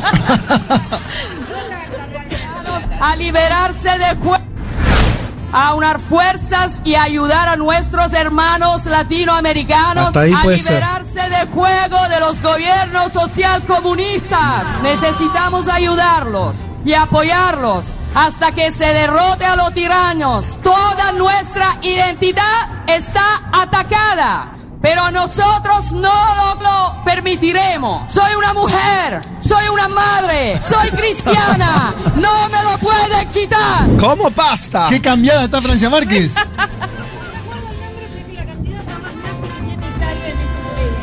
Sí, se la Bueno, tomamos. Se lo damos por válido. No, no. ¿Cómo Bueno, está bien, no? bien. Sí, se la damos por válido. vale. Porque faltó la parte. Ortiva. yo No, boludo, es la, es la candidata más nazi que hay ahora en Italia. No, sí. además no es nazi, es fascista, no es lo mismo. Venga, venga a recibir su premio, venga a recibir su premio. ¿Qué ganó? Estamos hablando de Giorgia Meloni, ultraderechista La italiana. culpa fue de la noche, ganó, de Juan Diego Incardona. ¿Cómo te llamabas? Todos juntos, por favor. Ana Luz. Gracias. Felicitaciones. Gracias. Y nos acercamos ahora sí, para cerrar. eh, arrancamos con, ¿les parece la, la camiseta de Mariel Franco? Sí, tengo la pregunta acá, mirá. ¿Ah, sí? ¿La tenés lista? Sí, sí. Todo tuyo. ¿Qué países fueron excluidos de la última cumbre de las Américas 2022 en Estados Unidos de América? Ah. Uy. Bueno, se acerca alguien No, no. con no. una gorra de Futurock. Tiene un historial este señor. ¿Él es el gran Matías? Así es. Ah, un gusto. Sí, pero Matías. ¿Usted Tartara nos cambió por eh, Cosa Ñoña, puede ser? No, al contrario, yo hice el combo. La diferencia es que Cosa Ñoña tuvo más eh, eh, una programación anterior. Me dio la oportunidad de cambiar y arreglar mi vida y caer. justo- Bien, te solucionó la cosa Cosa Ñoña. por uno. Eh, Venezuela y Cuba. Sí. Y ahí no va, ¿no? Venezuela, Cuba y. Y Nicaragua. Está bien. Sí, está bien, ganó Tartar. Ganó por insistencia Tartar. Muchísimas gracias, eh. Y aparte un placer Gracias a vos por estar venir a siempre verlo. presente. No, Genio. no, es un placer desde siempre. Con Gracias. esto doble aparte ahora. Bueno, y ahora si nos vamos con el último. A ver. ¿Qué decís? A ver, ayúdame. Vamos con la Ah, con la tengo una toallita buena. de Lula. ¿Qué tenemos? Este A es ver. el, A la que ver. más vale, ¿no? Me gusta esta. Seamos exigentes ahora con él. Es la última. Vos sos medio jodido, Sí, pero sí, bueno. boludo, sí, pero sí, perdón, o sea, Vos sos el que pone la pregunta Sí. difícil en el parcial. sí, sí, sí. ¿Cuántos años fue Angela Merkel canciller de Alemania? Uh. Venga, venga. Venga, venga, venga, venga. Viene pensando. Pensá, tranquilo. No, 16. Muy bueno, Sí. adentro. Wow. ¿Tenés mascota? ¿Sí? ¿Un gato, perro? Sí, dos gatos. Bueno, ahí tenés. ¿Y qué haces? Oh, eh. Para, para, para cobijar. Ah, este. Sonó raro. Es rarísimo lo que Cuando dijiste. tenga frío. Che, se puso. De, de pronto se fue el sol, está más fresco, ¿no? Está como. Sí. Estábamos casi con, con demasiado calor y ahora. Igual está lindo, está bien. Sí, sigue estando bien. Eh, ¿Qué tenemos por acá? Bueno, claro, la gente desde su casa también jugaba y ahí mandaron muchos mensajes, pero no jugaban hoy. Hoy era presencial la cosa, eh, se lo perdieron. Eh, pero bueno, hay muchos mensajes. De verdad agradecerles a, a todos ustedes. Eh, déjenme decirles también que es muy, muy emocionante ver la cantidad de gente porque nosotros sabemos que el programa lo escuchan muchas personas, obviamente. Desde, ustedes lo saben bien, siempre eh, nombramos a los que nos escuchan desde afuera de Argentina también, en distintas provincias, en distintas ciudades, eh, pero tener una, una especie de muestra de esa eh, fidelidad, de ese seguimiento acá en, en esta terraza, viéndole las caras, es eh, impactante y además tiene que ver con esto que siempre desde la radio quisimos recrear, que es la idea de la comunidad, que es la idea de, de construir un espacio que mm, también no para salirnos un poco de la lógica de las redes, esto que a veces siempre, hablamos de, parecer que uno está cerca y después eh, no está, ¿no? O las redes, esa cosa medio inmaterial. Eh, y, y siempre nos gustó recrear de distintas maneras, a veces, a veces lo hacemos con fiestas, a veces con festivales, a veces con encuentros en la comunidad, con los viajes que hace la radio sobre todo este año, bueno, después de la pandemia, obviamente, de, empezar a viajar a distintas ciudades del país, que es lo que viene haciendo Julia con otra gente de la radio, eh, por, por distintas eh, ciudades. Esto es una forma más de hacer eso, así que les queremos agradecer profundamente. Decirles una vez más, en la semana que viene va a haber una campaña de socios, que seguramente los que están acá, muchos son socios, ¿no? A ver. ¿Hay no socios? ¿Ningún, ¿Ninguno socio? ¿O no, no se animan a levantar la mano? No importa, está bien. Hagamos de cuenta que son todos socios. Eh, para la radio es fundamental, entonces también eso, sumar, sumar socios. Ustedes saben que este programa se extendió en su horario en su momento, Sí. a partir de una campaña de socios que hicimos, que dijimos, ¿quieren que dure tres horas? Súmense. Algunos se habrán sumado para ese objetivo, ¿no? De los que están acá. Bien. Así que es invitarlos nuevamente a ustedes, a los que nos están escuchando, a que se asocien a la radio. Eh, es un momento, ya lo saben, difícil. La radio, como, como también cualquier lugar de, laburo, tiene que, bueno, que, que actualizarse, que mm, eh, mejorar lo- los ingresos de los que trabajamos acá. Y eso se hace con, con guita. Y entonces eh, también vamos necesitando que, que esa comunidad que ya es muy grande siga creciendo. Así que les pedimos encarecidamente que se vayan sumando, que sumen a otros, que hagan también conocer la radio, todas esas cosas que nos van haciendo más fuertes. ¿Alguno quiere decir algo? Que Juan devuelva sus anteojos me preocupa, Ajá. porque le prestaron acá unos anteojos de sol. Juan, Juan Elman. Elman, Juan Elman. ¿Qui- a- ¿Y a quién? Un oyente muy amable Ah, le prestó sus anteojos para que no le dé Bueno, sol. ya, ya no hay sol, ya no hay sol. Ya puedes devolverlos. Eran buenos anteojos los que dar. Sí, la verdad que no, sí. verdad Todos que los Ray-Ban, bien. vinieron bárbaro. Gracias, Mati. Fíjate si están iguales que como los entregaste. Eh, ¿Algo más? Eh, que es intimidante verlos y verlas un poquito. Vos estás asustada, No, pues ya lo no, ya dos está, veces. no, ya rompimos el hielo, ya está. Pero no, pero es muy lindo poder verlos y verlas. Bueno, con algunos por ahí hablamos a través de las Sí. redes, así que, bueno, no se puede comparar con verlos. Seguramente ahora vamos a charlar con, con algunos y algunas. Así que, bueno, antes que nada, muchísimas gracias por haber venido hoy y espero que se hayan divertido un poco, Sí. que lo hayan pasado bien. Como muy zarpado de que se junten en un domingo a escuchar un programa de Sí. política internacional. Es como muy raro, ¿no? Y que, Sí, yo creo que Santucho que no se esperaba todavía están. no, más, García Linera no cuando llegó acá, ¿eh?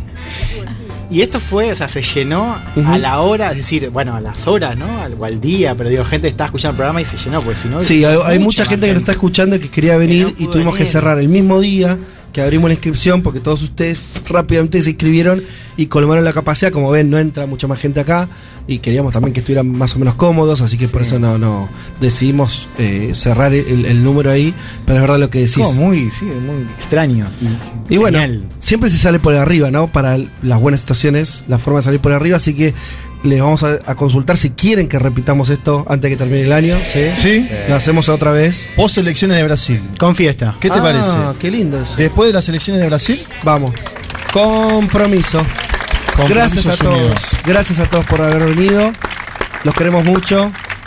Realmente los queremos mucho. Sin ustedes no, no habría programa y no habría motivación también. Trabajar los domingos no está tan bueno. Y nosotros vamos ya unos cuantos años a hacer esto todos los domingos. Y, y- en parte tiene que ver con eso, con que con sentir que hacemos el programa que tiene algún sentido, que hay gente que, que lo escucha, que lo valora. Y ustedes son la expresión de eso. Así que nos toca decirles muchas, muchas gracias.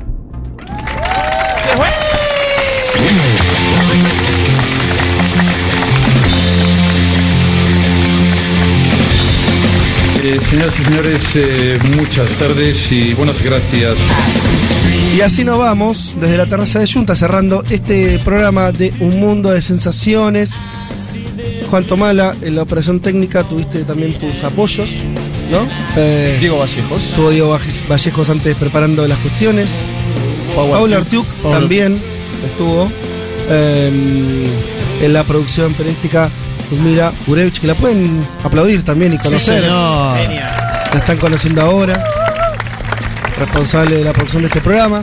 Y a todos los que están acá de vuelta los agradecemos, a los que nos escuchan todos los días. Cuídense, sean felices, nos reencontramos el domingo que viene a las 12 del mediodía. Chau.